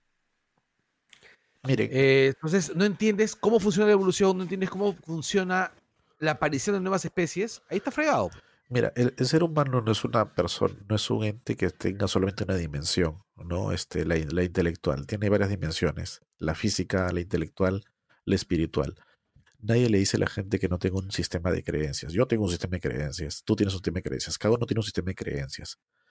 Pero intentar reemplazar uno en otro o calzar uno en otro es profundamente este, contraproducente. Yo no puedo explicar este, conceptos teológicos co- aplicando la ciencia, el método, científico. Y no puedo aplicar los conceptos de método científico para explicar este, y al revés, y viceversa. E- Eso es una verdad innegable. Podemos discutir el tema de, de- existencia de, de dioses o no, eso es otro tema. Pero la cosa es que si consideramos que cada uno tiene una, un- una dimensión, tiene un aspecto para tenerlo en cuenta, entonces deberíamos dejar que la ciencia haga su trabajo. Y el trabajo de la ciencia es hacer que el mundo sea un lugar más agradable para todos nosotros, que todos tengamos la mejor calidad de vida, ¿no? Es, es increíble que siendo eh, en esta época, yo te digo, yo me acuerdo cuando estaba en colegio, este, mientras esperaba que llegara mi padre en la movilidad o la movilidad, estaba en el colegio, me paraba en la biblioteca y leía los libros de los 70 que decían en el año 2020 vamos a estar en la luna, en Marte. Y seguimos acá en la Tierra seguimos peleándonos por las mismas tonterías de siempre, seguimos, este, estamos enfrentándonos a una pandemia, o sea, yo leí esos libros y decía, ah, sí, la peste negra, la última gran epidemia fue la fiebre de Kansas, que se llamó la gripe española, porque por si acaso, la gripe española en realidad fue una gripe originada en Norteamérica, por si acaso, Sí. para los que no se Entonces, cuando uno empieza a ver todas esas cosas, dice, escucha, no hemos avanzado como, como especie realmente. O sea, seguimos teniendo los mismos problemas de hace 50 o 60 años. Estamos viendo el resurgimiento de ideologías totalitarias, ¿no? En, en casi los mismos países.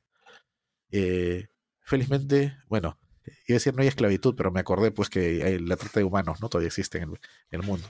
Pero No, este- aparte recuerda, recuerda a los chicos este, que murieron este, carbonizados. ¿no? Sí, esa es la trata de humanos. A eso me refería. Los chicos que murieron eh, encerrados en container en, en Nicolini. La galería Ajá. Nicolini, Sí, sí. sí, o sea, eh, Es curioso que menciones lo de los pensamientos totalitarios, porque precisamente esta gente, que también suele ser bastante conspiranoica, está en contra de cualquier este, avance en lo que son derechos de, de- de diversas minorías, de diversos grupos de gente, diciendo de que ese es un pensamiento único y que si tú no piensas como ellos, entonces te van a querer censurar. Entonces, bajo esa lógica, también justifican el tema, por ejemplo, no, los médicos que dicen que todo esto es un, un plan de, de una élite, están siendo censurados por el pensamiento único.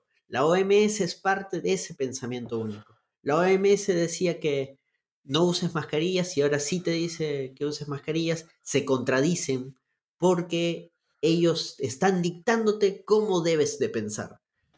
a ver, a ver, respecto al tema de las mascarillas con la OMS, eh, yo también estaba en contra de lo que decía la OMS respecto a las mascarillas y me puse a leer claramente lo que decía la OMS en su página oficial. Por si acaso, la OMS tiene una web oficial. Y la OMS decía, no consideramos necesario mascarillas a menos que estés cerca a un este a, un a, a los pacientes. Y eso fue en los primeros inicios de la epidemia. ¿A qué se referían ellos? Focalizar el tema a la gente que tuviera posiblemente esté contagiada, y llevarlas a estos centros de contención y poderlas manejar, ¿no? Con el control debido. Eh, no portar mascarillas innecesariamente porque en ese momento iban a faltarle mascarillas al personal de salud, por Dios. O sea, la idea sí. era darle estos elementos de EPP, los elementos de protección personal, a la gente que lo iba a necesitar.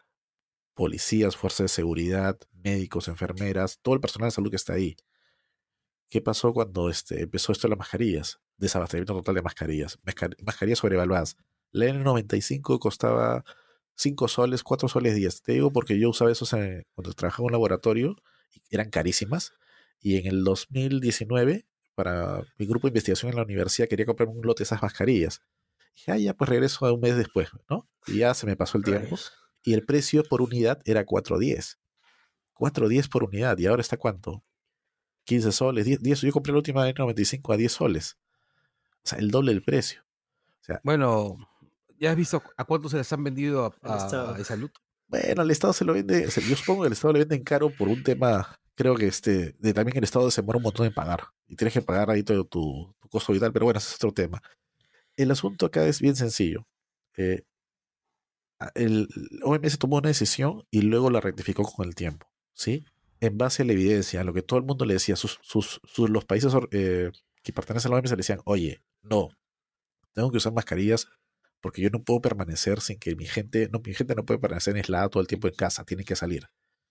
Ok, ok, entonces usen mascarillas.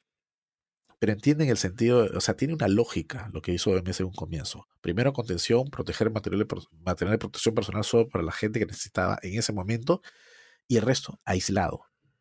Al no haber aislamiento, el uso de mascarilla se vuelve necesario. ¿Sí? Pero si tú quieres, si uno quiere leer solamente el titular, la línea este, es- explosiva, dice, ah, no, la OMS nos quiso, este, nos estuvo haciendo daño. Es que ahí, Entiende, ese es el ahí- ahí viene la responsabilidad de los medios. Nuevamente regreso, o sea, no se olviden del nombre de este tipo, Juan Francisco Escobar, hasta que le hace un daño inmenso a la gente a través de, de una señal abierta. Y en general varios diarios que han adoptado, no solo aquí en Perú, es un problema ya generalizado a través del mundo, eh, el tema del clickbait y los titulares de los diarios ya impresos también, que precisamente solo toman esa parte porque es la más impactante, totalmente descontextualizada, sin la nota completa. A veces tú entras a las notas clickbait y dice nota en desarrollo o tiene un párrafo y el resto es repitiendo, parafraseando el primer párrafo. O sea, no hay, hay cero información sobre el tema. Y la gente no suele recurrir a la fuente original. Bueno, también es un tema de, de la poca responsabilidad de, de la prensa, ¿no? Es un Claro, lo que acabo de decir. vicioso. Eh, Por ejemplo, Sí, Carlos está parafraseando para poder rellenar espacio en el podcast. Eso es lo que hacen las notas. Pendejo. No, eso, eso es cierto. Es, este, y digo, yo, yo atribuyo todo eso a, le voy- te voy a decir, miedo. Miedo a lo desconocido. Es mejor pensar en una conspiración que pensar que, oye, realmente todo el mundo está haciendo su esfuerzo y le estamos jodiendo igualito. Claro, o sea, hay Es más fácil echarle la culpa, es más fácil echarle la culpa a alguien que aceptar, oye, este, por nuestra irresponsabilidad como especie, como seres vivos, como personas, estamos guaneándola. Es más fácil hacer, hacer eso, echarle la culpa al otro, que aceptarlo. La posición de la OMS y de diversos organismos de salud, por si acaso, se basa en evidencia, ¿no? Y se requiere información.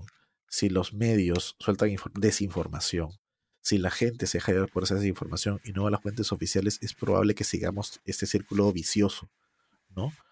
Eh, que sigamos teniendo información malintencionada, la gente distribuye rumores y que al final todo esto se vuelve un gran caos. Ojo, yo no le quito responsabilidad a la OMS.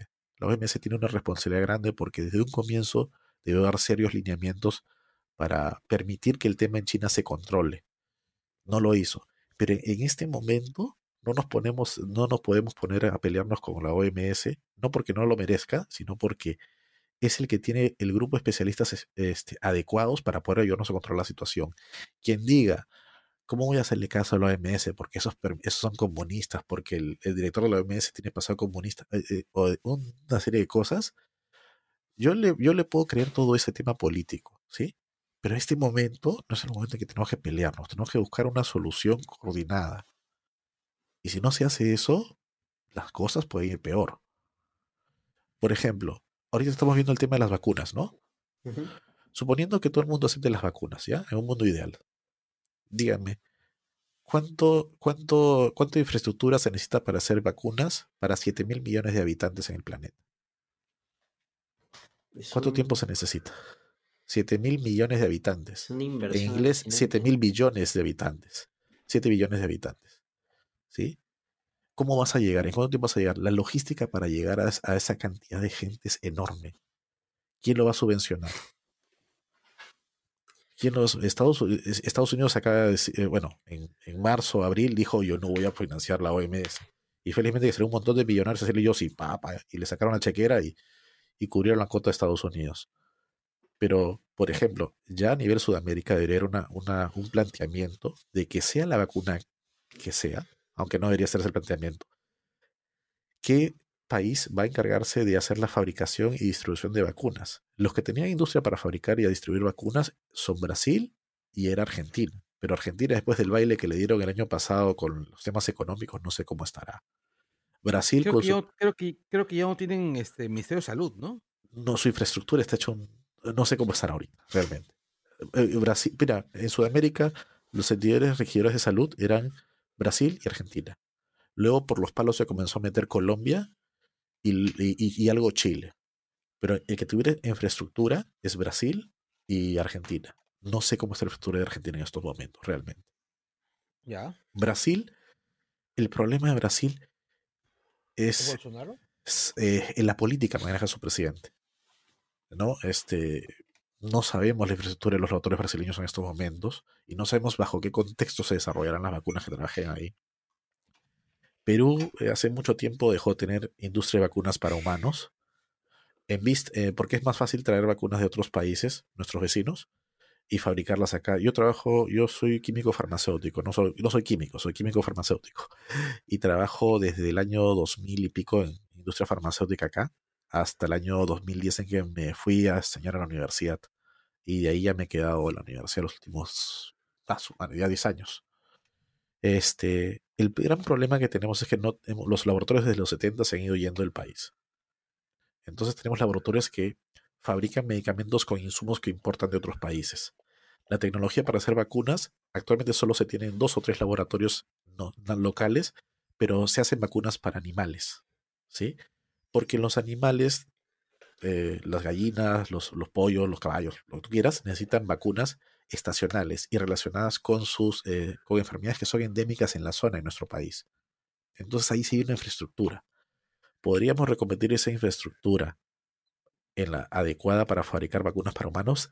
Sí, pero hay que cumplir ciertos protocolos. Ampliar la planta, diseñar zonas de ingreso adecuadas, en fin, es todo un desarrollo tecnológico. Gobierno y empresa, y ahí eh, los amigos de la CONFIEP, los amigos del gobierno, el Ministerio de Salud, se han puesto a sentarse y decir, ya señores, necesitamos hacer dosis para 35 millones de peruanos. ¿Cuánto necesitamos de infraestructura? Y una vez que tengamos esa infra- esa infraestructura, ¿qué hacemos con esa infraestructura? Por si acaso, las vacunas eh, que se fabricarían para ese producto, ¿de qué generación van a ser? La vacuna que es de Modena es de un tipo, la de, Chi, la de Oxford es de otro tipo, la alemana es de otro tipo, la de americana es de otro tipo. Cada vacuna es diferente. Ahora, también ese, este rollo de que cada vacuna es distinta es también el, el régimen jurídico de cada vacuna, ¿no? Porque creo que la vacuna china, por ejemplo, ellos aseguran que la van a liberar como, La patente. la- Sí. claro, como, una, como genérico, por decirlo así, ¿no? Para que la fabrique cualquiera. Eh, la vacuna del laboratorio norteamericano, en el que está metiéndole harta plata el gobierno gringo, definitivamente no va a ser así. La de Oxford me parece que es la misma vacuna del SARS original que la están reconvirtiendo, así que imagino Sí. que va a pagar miles de derechos. Eh, entonces, imagino que estamos hablando de precios realmente jodidos, ¿no? Mira, hay un tema adicional. Eh, ¿Se acuerdan cuando hubo la epidemia de, de la influencia del, del cerdo, me acuerdo? el, claro, el- La, La gripe porcina, porcina. Ya.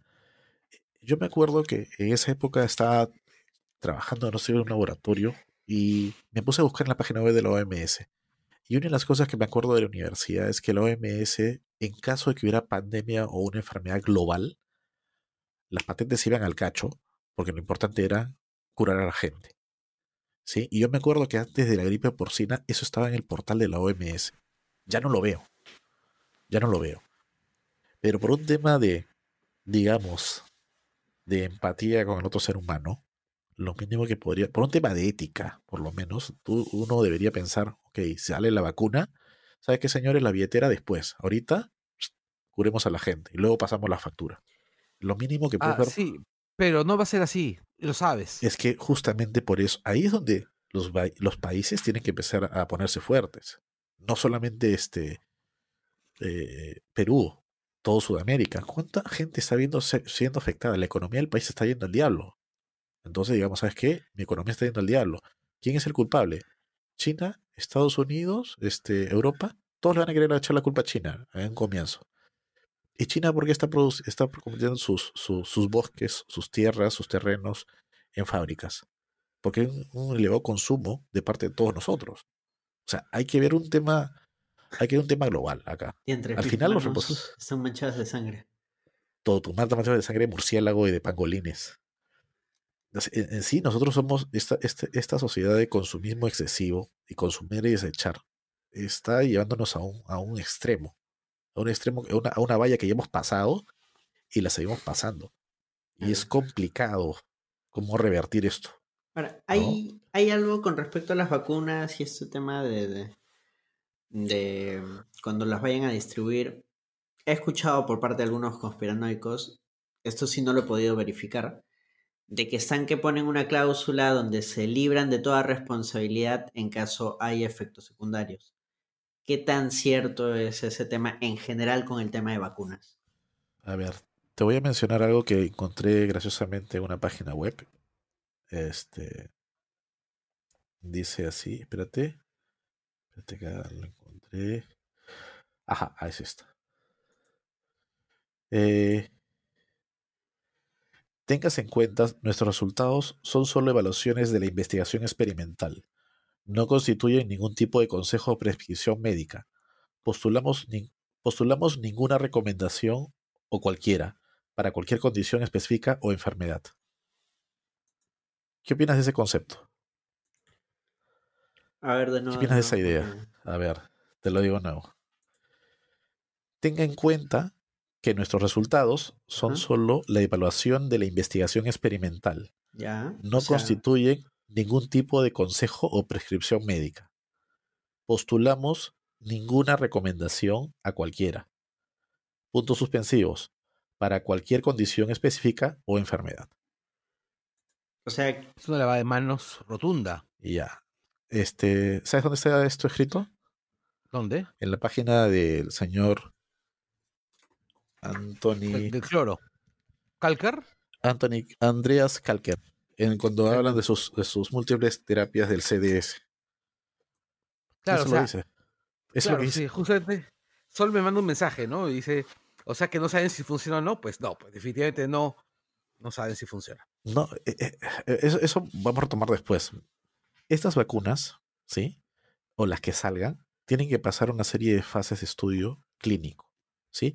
Después que has hecho tu formulita, ah, sí, tu virus atenuado, la tecnología o biotecnología adecuada, llegas a empezar a probarlas. Primero, pruebas en seres humanos. ¿Cuántos? ¿Dos mil, tres mil? No.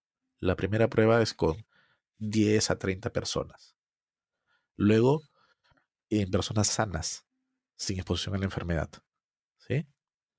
Luego, que corroboras de que no es tóxica, no, no se le ha salido un ojo a una persona, no le ha salido otro brazo, o sea, está bien la persona, el ser humano, mantiene los, los, los conteos adecuados de los este, linfocitos y todos los anticuerpos que debería generar, pasas a la siguiente etapa, en la cual comienzas a probarlo en mayor número. Los Sí, plazos de cada etapa aproximadamente.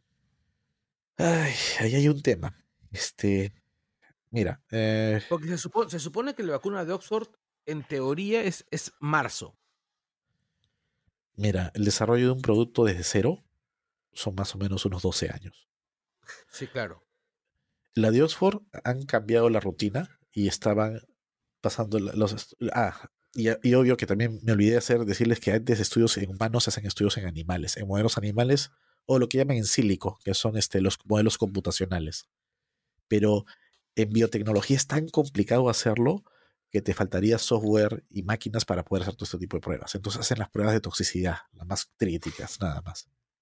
¿Sí? Es complejo, o sea, hacer una vacuna no es sencillo, ya. ¿sí? Imagino Y- entonces que por eso existe esta cláusula que te mencionaba, que de repente, como te digo, como no he investigado, es un texto sacado de contexto.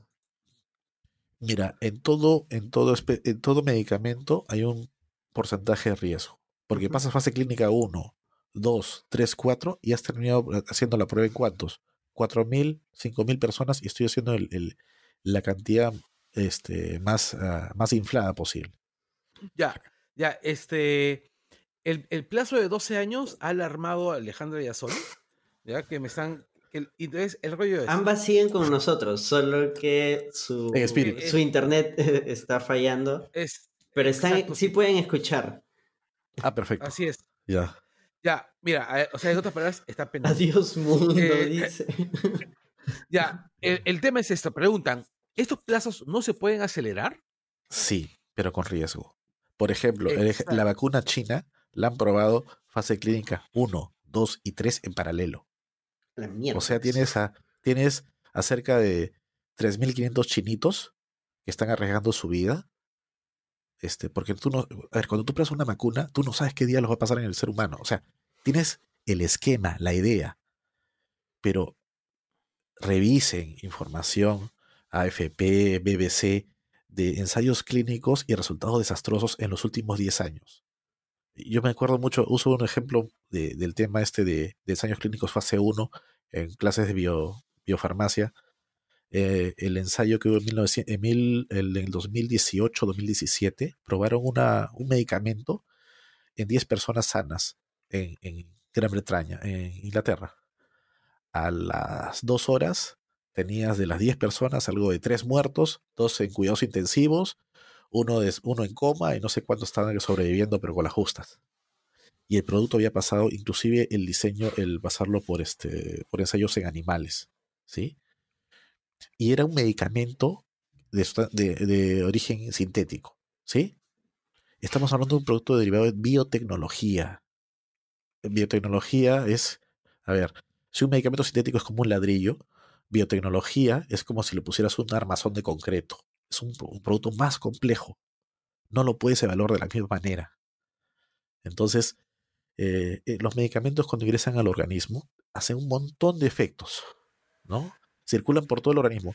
Usan nuestras vías que usamos normalmente nosotros para consumir alimentos y transformarlos en, lo que somos. Usan, pero para llegar a las zonas donde están los, este, los efectos adversos, los, están las, las enfermedades, las infecciones. Y en el caso de una vacuna, tienen que llegar a quedarse en el sistema como un este como una especie de memoria a las células. Tienen que llegar a una Ya, zona claro. muy específica, son demasiado específicos. Ya, lo que, lo que dirían, este, ¿cómo se llama? Los. a- a- algo análogo a lo que los homeópatas, que son estos charlatanes, llaman la memoria del agua, ¿no? O sea, Ay, que- homeopatía, homeopatía. Claro, son, son unos charlatanes, pues, Hay, hay un mierda. punto para, para Pero- el dióxido de cloro y, y estos temas, así que todavía no gasten sus balas en eso.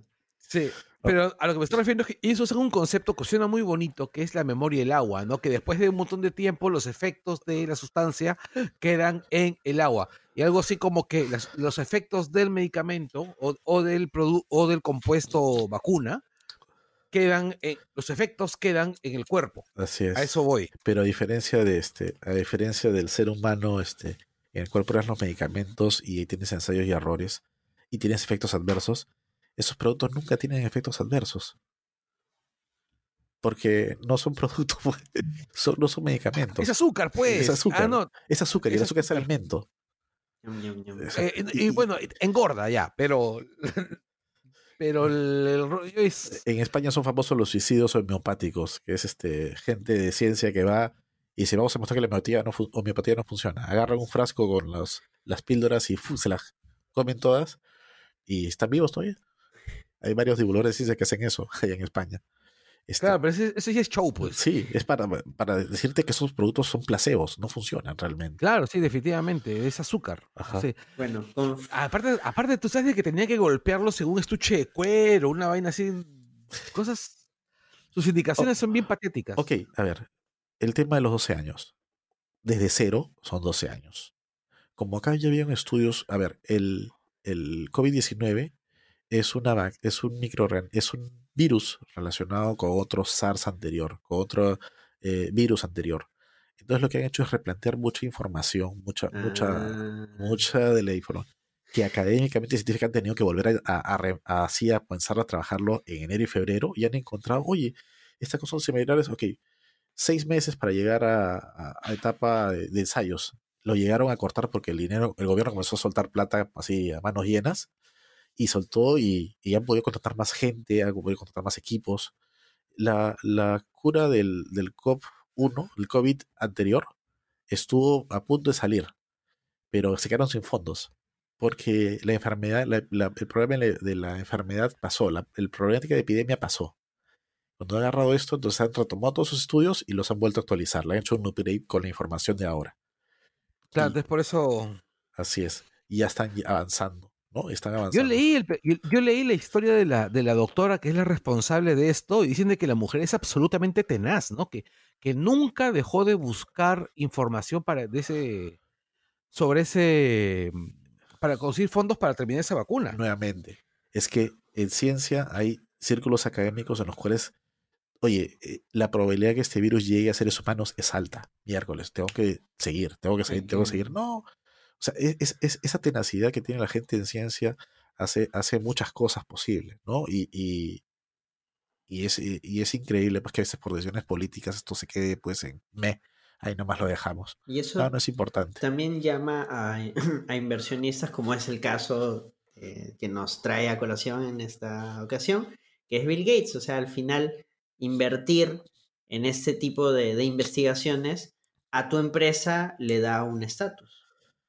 Bill Gates ha desarrollado actividad de filantropía desde que salió de Microsoft. Este, primero estaba buscando la, eh, la cura contra el paludismo este, yo me acuerdo de un TED en el cual estuvo él, y está en internet doblado inclusive, en el cual mencionaba pues el tema, el problema del paludismo, que lo veía como un problema emblemático porque no permitía que la que ciertas comunidades en países africanos y sudamericanos, e inclusive en, las selvas este, de, Asia, pudieran salir. O sea, eh, no soy, no es tanto mi devoción Bill Gates, ¿no? Por N razones. Eh, sobre todo a los 80, por los costos excesivos de la Windows que todos sus productos. nunca te lo Pero este, no, nunca lo perdonaré. Pero este, hay que entender que hay momentos en la vida de uno en que uno empieza a tomar decisiones distintas, ¿no? Ya no, ya, ya, ya trascendiste, ya, ya más rico no puede ser. Supongo que esa será su línea de pensamiento. Además, todos vivimos en el mismo planeta, ¿no? O sea, o sea, claro, aún pensando, como te digo, aún pensando maliciosamente, o sea, lo máximo que podría obtener de esto, porque ya más dinero no puede tener, es simplemente estatus, ah, caché, ah, mantener como que una imagen. Y por último, si me quiero poner mucho más malicioso, o sea, él también vive en el planeta Tierra. Si él no se quiere morir, tiene que hacer que el resto tampoco se muera. Por último, si quieres eso, invierte en robots, ¿no? Ya tendríamos tecnología robótica más desarrollada. Por último, y no la tenemos tampoco. Claro. Eh, no, eh, eh, en, sí su actitud me parece que la de cualquier persona con dos dedos de frente. Pues, este, invertir en salud es una inversión a futuro. Exacto. y bueno, es lo, es lo que se tiene que hacer ahora. ¿no? Lamentablemente, este, y es algo que a veces converso con unos amigos, acá no, en nuestro país no, no se ve ese gasto en inversión. Pues acá lamentablemente se ve más siempre en actividades extractivas que en generar polos de investigación o de ciencia. Pues. Ah, ¿No? Este, acá, por ejemplo, este, pasamos de una economía agrícola extractiva a una agrícola exportadora, agroexportadora, y nos enorgullecemos de eso, y me parece estúpido porque eh, podríamos vender productos manufacturados de eso, ¿no?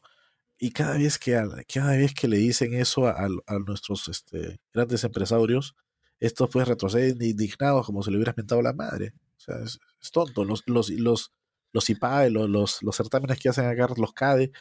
Eh, ¿Qué puedo decir? Bueno, yo, yo sí acabo de mentar la madre, pero no es el caso. Sí. Ahora. Eh, eh, dale, sí. No, en serio, este, el, el futuro de nuestro país, nuestro país es muy rico en biodiversidad. Y una de las cosas que deberíamos aprovechar de esa biodiversidad es desarrollo de biotecnologías o tecnologías para conservar lo que tenemos y para mejorar lo que tenemos. O sea, Perú, por ejemplo, tiene muchos ecosistemas y, eh, distintos, microclimas, ecosistemas diferentes, ¿no? Y sabemos que inevitablemente se van a perder porque la gente va a llegar ahí y se va, este, va a ir a vivir a esos lugares. Lo mínimo que queríamos hacer es recolectar esos, esos, esa, información, esa riqueza y biodiversidad y estudiarla, almacenarla, tenerlo como reserva, para que en un momento determinado podamos usarlo. Eh, no sabía nada de la quinina este, hasta que llegaron los, los españoles y se, se usaron pues para curar el paludismo, ¿no? Y ahí quedamos. ¿Existirán otros, este, otras, otras quininas para otras enfermedades? Es posible, pero ¿los usamos? ¿Las sabemos? No. Hace unos 50 años empezó el boom de la uña de gato. Este, y se comenzó a usar y se ha explotado uña de gato de forma indiscriminada. Se ha intentado hacer siembra, este, siembra adecuada de eso. Sé que en la agraria hubieron experimentos para trabajarlos esto con, con sangre de grado, pero quedaron eso porque a la gente privada le interesa extraer, a, la empresa privada le interesa más extraer que hacer un, un tema adecuado, desarrollar un, sistema biotecnológico. Imagínate, una industria. Imagínate por un momento, una industria. Imagínate por un momento que agarres, eh, yo, mi familia vive en Ica y que normalmente viajo de Lima a Ica, bueno, hasta hace unos 10 años viajaba constantemente y yo siempre veía desiertos y pampas por ahí. Luego, hace unos años comencé a ver que habían plantas de espárragos, de viñedos. Y yo me pregunté, ¿y por qué no creamos domos ahí? Y establecemos plantas para crear, no sé, deseamos microclimas para crear especies que se puedan exportar los principios activos. Eh, la, la, uña de gato tiene alcaloides que son antiinflamatorios que algunos usan hasta para el cáncer y puede usarse para alcaloides como alcaloides eh, de aplicación natural. La sangre de grado se tiene alcaloides también que sirven para favorecer los procesos de cicatrización. Se puede crear una industria biotecnológica con eso, porque, ok, no puedo usarlo a la planta, ¿puedo usar microorganismos con esto? Sí. Y te digo, en el Perú hay capacidad científicos, investigadores, gente pensante, gente con cerebro en universidades públicas y privadas que pueda hacerlo. Que si le hacen a meta, lo va a desarrollar. Pero no, pues, seguimos buscando, puedes tener a, a 40 jornaleros este, explotando de sol a sol en un campo de cultivo, sacando uvitas, sacando este, verduritas, sacando espárragos, porque pensamos que eso no va a ser millonarios. Y eso no te da a la gente, no, no, no, le, no le agrega nada. Ese jornalero va a ser un jornalero. jornalero. Tenga esa persona eh, como un biotecnólogo, va a tener otra línea de pensamiento, va a ser mucho más culto, va a ser, va a ser distinto, si, si quieres pensarlo de esa manera. Yo lo, yo lo veo así. O sea, y tenemos mucho potencial. Desperdiciado, pero es potencial. Ojalá alguien que esté escuchando mm, esto tenga alguna influencia en alguien que pueda hacer algo de esto realidad. Ojalá pudiera ser. Para hacer un pequeño así resumen veloz de las dos conspiraciones que hemos visto anteriormente. Uno, el COVID no es un plan del comunismo para volver al mundo comunista. Dos, el COVID no es un plan del neoliberalismo para convertir al mundo en neoliberal. Y tres, Bill Gates no es el diablo. Bill Gates es un millonario más. Como hay tantos. O sea, él no está detrás de todo esto. Él ya tiene suficiente plata. Eh, ¿Para qué, ¿Para qué más plata? Si quisiera, nos eliminaría todos y, y viviría tranquilo. Es más, el planeta duraría más si solo Bill Gates quedara vivo. sí. Y ahora sí vamos al, punto cúspide y para también para cerrar, el dióxido de cloro. El santo grial de la medicina. Lo cura todo. Mira, dióxido de cloro yo lo uso. Este, tengo un producto aquí que compré en supermercados hace un, un año. Este, no en la concentración de ¿Cuánto dice el pata? Creo que 30 ppm. 3000 ppm. No, 3 ppm. Eh, yo lo uso para limpiar mis verduras y frutas cuando regreso al mercado. Y ahora más. ¿Sí? O sea, es, este, una sustancia que se usa como desinfectante. ¿Sí? Eh, sin embargo, le deja un mal sabor al producto. Entonces, después de haberlo este, limpiado con dióxido de cloro, eh, agarro agua, agua, agua de mesa que tengo hervida y lo enjuago y me la como la fruta. ¿Sí? Eh, lo que se usa el dióxido de cloro es el gas, que se puede, el, cloro, como menciona acá el señor, ¿no? Pero inclusive, este, mira, me metí en su web para poder revisar qué es lo que él anunciaba, porque hay muchas cosas que han pasado. En el transcurso de, estas semanas, eh, en los hospitales, en las emergencias y urgencias de hospitales han llegado mucha gente enferma, este, intoxicada con dióxido de cloro. Y entiendo la indignación de muchos médicos este, diciendo, oye, esta cosa es lejía.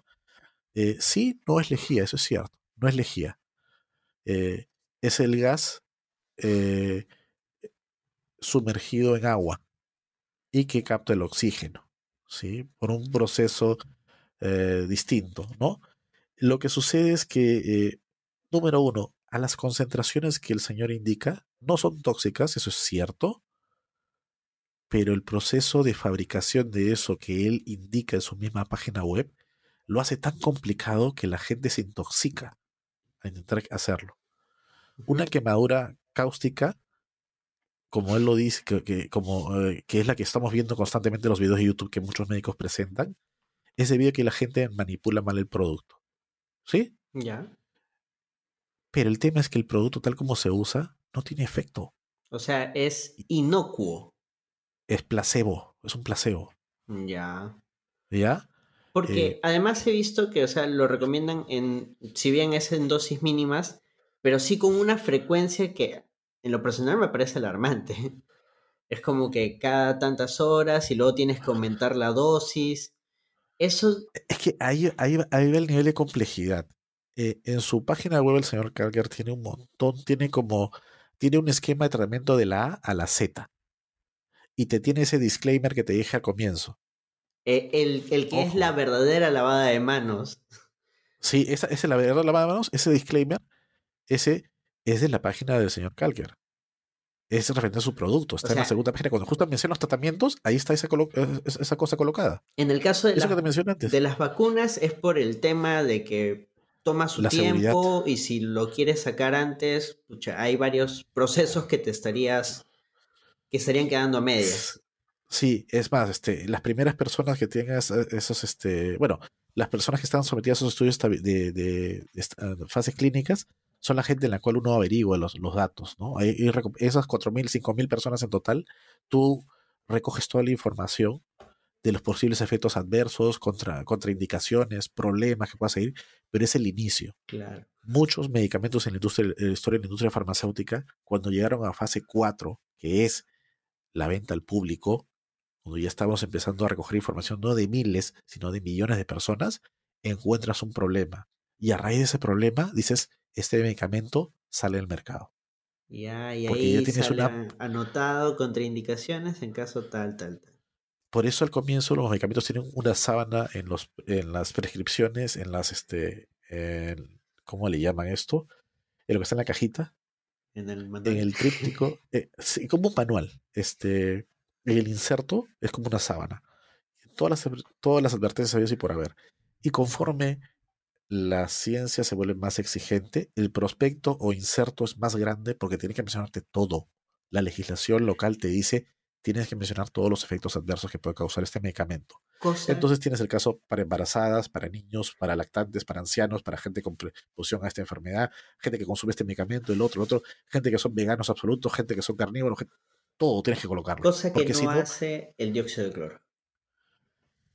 así es, así es. O sea, el dióxido de cloro, este, solamente este disclaimer en su página web, no ve otra cosa más allá. Que Sampai me Es salvo a todos mis compañeros. Sí, este es un, eh, para mí es un sanitizante. Y todos los papers científicos, mal dicho, papers no. Todas las, discúlpenme amigos de, de Josmel y demás compañía. Toda la, toda la información que mencionan los artículos científicos son relacionados al producto aplicado directamente en toques, por ejemplo, contra Candida albicans. Candida albicans es una bacteria Ajá.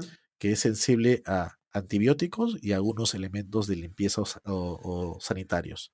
Y contra este elemento reacciona, obviamente, por el tema del pH. ¿Sí? Pero haría lo mismo con la lejía, por decirles algo. Haría lo mismo con el alcohol, por decirles algo. ¿Sí? Entonces, yo no puedo presentar como evidencia científica una serie de artículos científicos colocados sin ton ni son, sin indicar. Acá, por ejemplo, esto es indicando la dosificación. Ah, disculpen, es un hongo. Siempre, siempre me va el esto. El, ¿Cómo se llama? El, esto por respecto a la dosificación. Esto es referente a la vía de administración. Esto es referente a la dosis. Esto es referente a la frecuencia. Esto para tal enfermedad. Un estudio serio, académico, o un estudio serio del que quiere promocionar un producto serio y responsable, lo que va a hacer es colocar la información adecuada y que sustente todas las virtudes del producto. Acá el señor Kalker lo que quiere es que las universidades, los gobiernos, hagan la chamba que él debería hacer. Ujú. ¿Entiendes? O sea, yo no puedo salir con un producto al mercado y decir, esto te cura todo. Y tengo la evidencia de estas 505 mil, 20 mil personas que me dicen cura todo. ¿No? Porque puede haber un sesgo que yo solamente, como les dije, yo solamente veo lo bueno y no veo lo malo. ¿sí? Veo lo positivo y no lo negativo. Claro, de hecho en, en los grupos donde comparten esta información del dióxido de cloro, cuando alguien dice que se siente mal por X motivo, siempre, siempre es otra cosa. No es que seguro estuviste Lo has preparado mal. Exacto. Lo has preparado mal, has hecho esto mal, has estado comiendo esto que no debiste. Pero nunca, nunca es el producto en sí. Es que justamente el sesgo es evitar a todo, de todas formas de que, de que alguien le pueda indicar de que el producto es malo o es negativo. Además que como dices, eso- el procedimiento es tan tedioso y complicado que las probabilidades de que alguien lo haga mal y salga afectada son altas. Sí. Es más fácil armar un mueble que hacer eso de lo que está mencionando. E- Es que en realidad tiene una serie de pasos este, Sí, que puede ser cansino y aburrido. O sea, yo he visto el video completo tres veces, este, y bueno, yo digo, si, si, si el producto es tan bueno como dice, eh, él supongo que lo venderá aparte solo, ¿no? Y si vende solo eso, ¿cuánto de duración tiene ese producto? Por ejemplo, medicamentos, cosméticos, alimentos, tienen una fecha de expira. Este producto no, no sé si tendrá una fecha de expira o de, de preparación. O sea, desde que lo fabricas hasta que eh, lo usas la última gota del producto, ¿cuánto tiempo puede durar el producto sellado en su envase? O sea, eh, son. Mira, solamente estoy mencionando eh, desde el punto de vista este, eh, que le exigiría cualquier producto, ¿sí? Considerando que el producto pueda tener un efecto, ¿sí? No estoy, no estoy criticando la- los aspectos químicos que, bueno, digamos que eh, son bastante. eh, ¿Cuestionables? Sí, sí, o sea, hay momentos en que dicen que lo, ay, yo he escuchado eh, que el oxígeno se libera y en los procesos de revisión que he estado haciendo no hay liberación de oxígeno tan sencillo como menciona. O sea, hay los procesos biológicos, los procesos bioquímicos a nivel del organismo humano son complicados, no son tan sencillos como los quieren pintar ahí. No es que entra la gotita y mágicamente, oh, el oxígeno para un lado, el otro, y el oxígeno no sabe a dónde ir. No es Oye, así. además el tipo no tiene título, ¿no? Por lo que, mira, yo prefiero evitar la, la, el- la argumentación de destrozar a la persona porque es un argumento, una falacia que es la, la falacia del hombre de paja, que es la favorita de mucha gente para desprestigiar a los académicos, ¿no? Yo no sé si el señor haya estudiado en alguna universidad, eh, sé por lo que he leído en las noticias que la universidad que, que le dio el título, este, como que hizo, por si acaso nosotros no tenemos nada con el señor y desligamos del, del dióxido de cloro, pero eso es asunto de cada uno puedo pensar en alguien bien intencionado, puedo pensar de alguien bien intencionado, pero que acá está, la está guaneando terriblemente. No puedes ser responsable de algo así. No puedes hacerte responsable de decir esto cura y no mostrar evidencia y pedir que el resto muestre la evidencia que esto no funciona. Eso no es así. En ciencia no es así. Tú tienes que demostrar que tú que las cosas funcionan y tienes que demostrarla con una serie de estudios. El hecho que puntualmente a una persona le funcione algo puede entrar en, en la situación de que realmente no es el que haya curado la enfermedad sea este el producto, sino sencillamente que le está dando un placebo y que la persona pertenece a ese 97% de personas que están pasando la enfermedad y que van a sobrevivir. ¿Sí? Yo no encuentro gente que diga, yo le di ivermectina, acitromicina, que le di dióxido de cloro y se murió igualito. Yo no encuentro gente así. La gente no dice eso. La gente siempre va a decir lo que le funcionó. ¿Entienden? Hay un tema- Sí. estamos, estamos, estamos queriendo. Lo que tiene que hacer una persona es hacer un estudio en el cual agarras a una población de pacientes, ¿sí? Haces un estudio doble ciego, es decir, tú mezclas gente a la que le vas a dar el producto y gente que no le vas a dar el producto y evalúas su condición y luego estableces si en ambos hubo la misma tasa de mortalidad o la de eh, recuperación. Y en base a eso puedes establecer información estadística. Si hay gente dispuesta a financiar ese, ese estudio, que lo haga. Eh, no sé si el señor es millonario o no lo es. No sé si tendrá plata o no tendrá plata. Pero eso de exigirle al resto que haga eso que él debería hacerlo, me parece Bueno, irresponsable. debe hacer plata con conferencias y cosas así, que es como hacen plata este tipo de, de magufos. Sí, y, y es, y es este Como hizo. Plata Fondánica, ¿no? ¿Ah? Es como hizo Plata Fondante. Sí, con Carros de los Dioses y, y demás obras. Sí, e- e- es. Mira, cuando era adolescente me fascinaban estos temas porque uno cuando es chico Porque eso- porque piensa es que- fascinante. pues, Sí, o sea, ah, los dioses, este, esto es mágica, magia, ¿no? Pero conforme te haces mayor, entiendes que hay situaciones que, que tienen un detrás de, ¿no? Y encuentras explicaciones más lógicas de lo que uno pensaba a estas situaciones. Por ejemplo, eh, en este caso, yo podría atribuirle casi todas las curaciones, mientras no haya una evidencia este, puntual, a que en realidad esto fue este, obra de, de que la persona estaba entrando en su proceso de enfermedad y estaba saliendo. Y el producto fue un coadyuvante más sin ninguna importancia. ¿Sí? La gente dice, me curó, mira, no me está dando ningún problema. ¿Qué más estás haciendo? Ah, me estoy aislando en casa, estoy usando mascarilla, no toco las cosas, me lavo las manos cada rato. Perfecto. Es todo el conjunto de, de cosas que estás haciendo y no es este productito responsable. ¿Sí? Sí me parece irresponsable lo que menciona este eh, Fortunato el, hecho de que haya personas en, en los medios de prensa que mencionen esto alegremente. El querido señor, no puedo decirle doctor, porque no es doctor, médico Pérez Alvela, que por si acaso fue alumno de mi tío que es médico, este es irresponsable lo que está haciendo de promover este producto, pues no, no me parece Bueno, pero. Pérez Alvela es un tipo irresponsable sistemáticamente. sí. tiene arrastre, pues, ese es el tema. Sí. Una cosa es lo que tú crees y otra cosa es el, el nivel de alcance bueno, es que como- tienes. Es como, es como Macén, ¿no? Y la ivermectina, ¿no? La ivermectina, te digo, este, hubo muchos problemas porque mucha gente estuvimos, estábamos todavía en contra del tema que se use el producto. Aún a la fecha se sigue recetando. Mira, este, yo trabajo con ivermectina en animales desde el año 2004, ¿sí? He hecho formulaciones con ivermectina. Para un toro de 200 kilos, de, disculpe, 600 kilos le das más o menos 1% del producto. Acá está haciendo 0.6%. Y a un humano de 90 kilos de peso, el mejor de los casos. Eh, Algo de toxicidad debe haber, ¿no? Sí. Hay gente que tiene efectos de toxicidad, ¿no? Ahora, y no estamos de acuerdo mucha gente en ese producto. Sí, el tema con el dióxido de cloro, si bien ahorita es como que wow, todo el mundo dice esto cura todo, no es nuevo. Yo he encontrado este, páginas que ya desmentían los usos medicinales del dióxido de cloro del 2016, por ejemplo.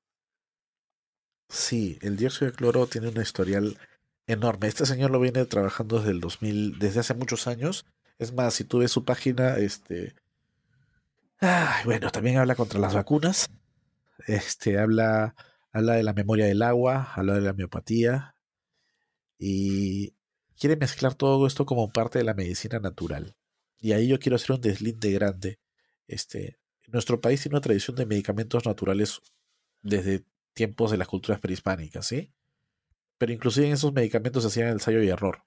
O sea, nosotros estamos eh, viviendo, sabemos que la manzanilla es desinflamante, Sí. que tal producto nos sirve para tal cosa, porque en su momento hubo gente que lo probó y sabe este, qué parte de la, de la planta usar, en qué momento, cuándo cosecharlo, cuándo colocarlo y hasta cuándo usarlo. ¿Sí?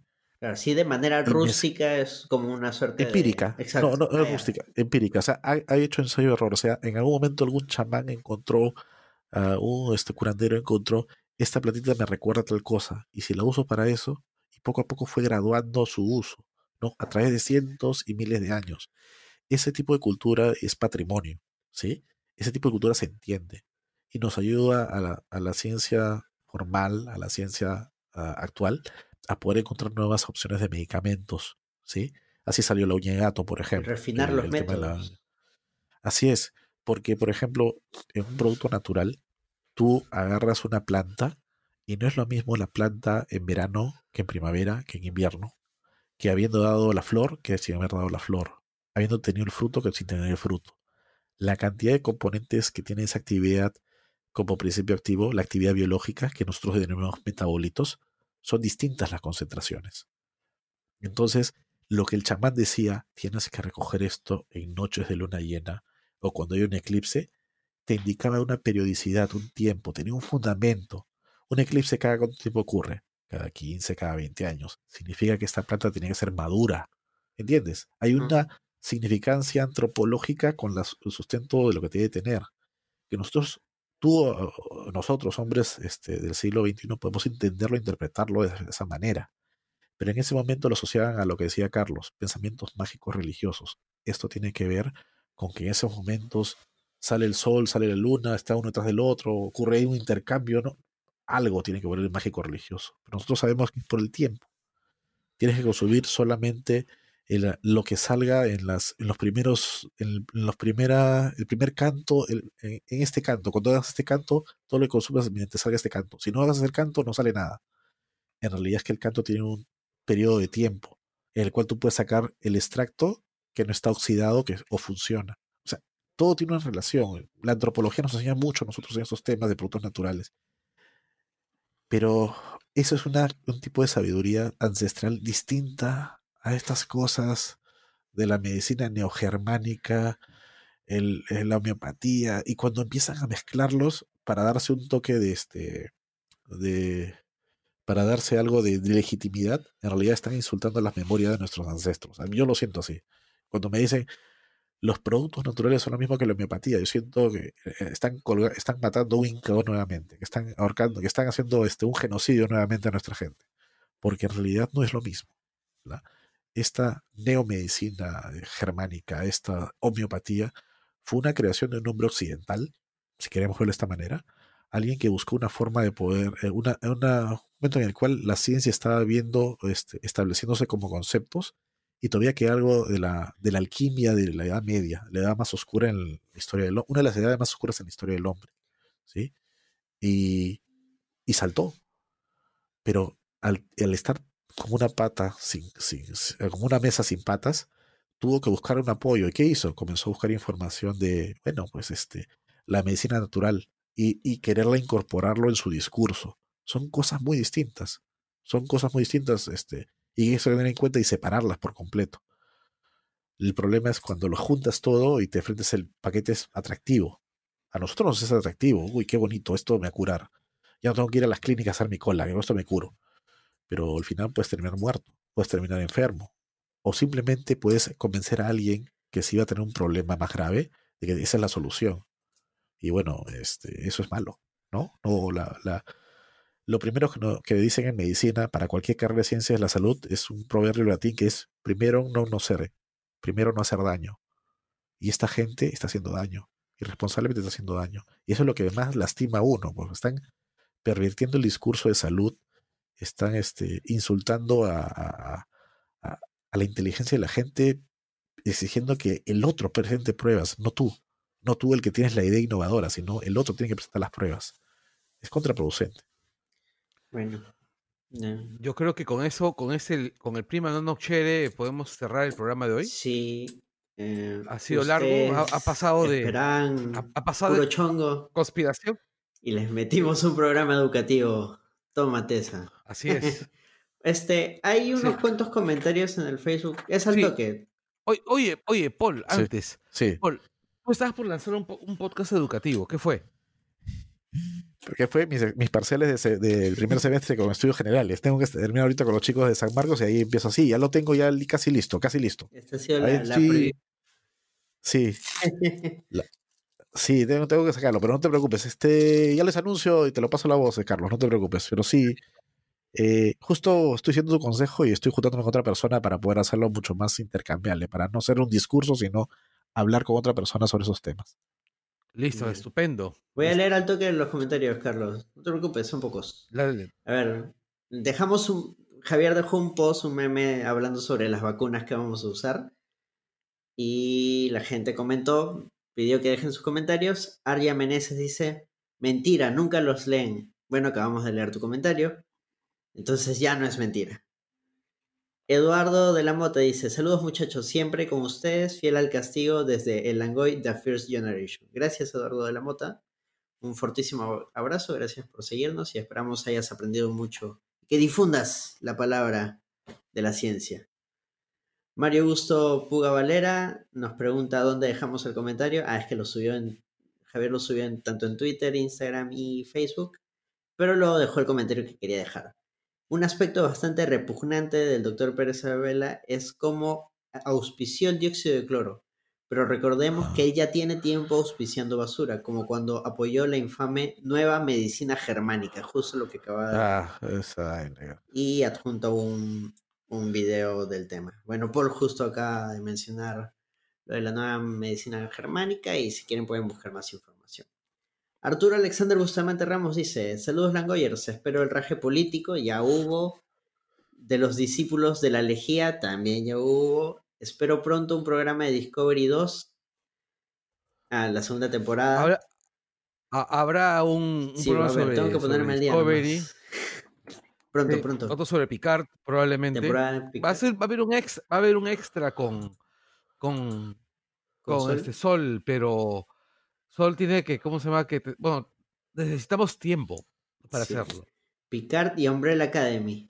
Que sí, ese sí lo Ese ya tenemos. se viene. Se viene. Mapeado. Como, Bien como pronto, además. Se viene. Oye, ve- vean la orden, que está bueno en Netflix. ¿Cuál, cuál? La orden. La Orden. Vampiros es hombres lobo contra magos. Dos temporadas. Y cuídense mucho. Sí, nos estamos cuidando, no te preocupes. Gracias, Arturo, por los buenos deseos. Y Juan C. Vivar dice: Saludos, magnesoles. Digo, Langoyers. Listo.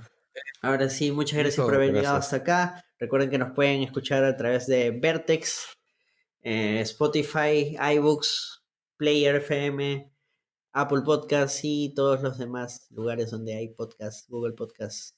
Denle play, escúchenlo, infórmense, diviértanse. Chau. Listo. Chau, chau. chao.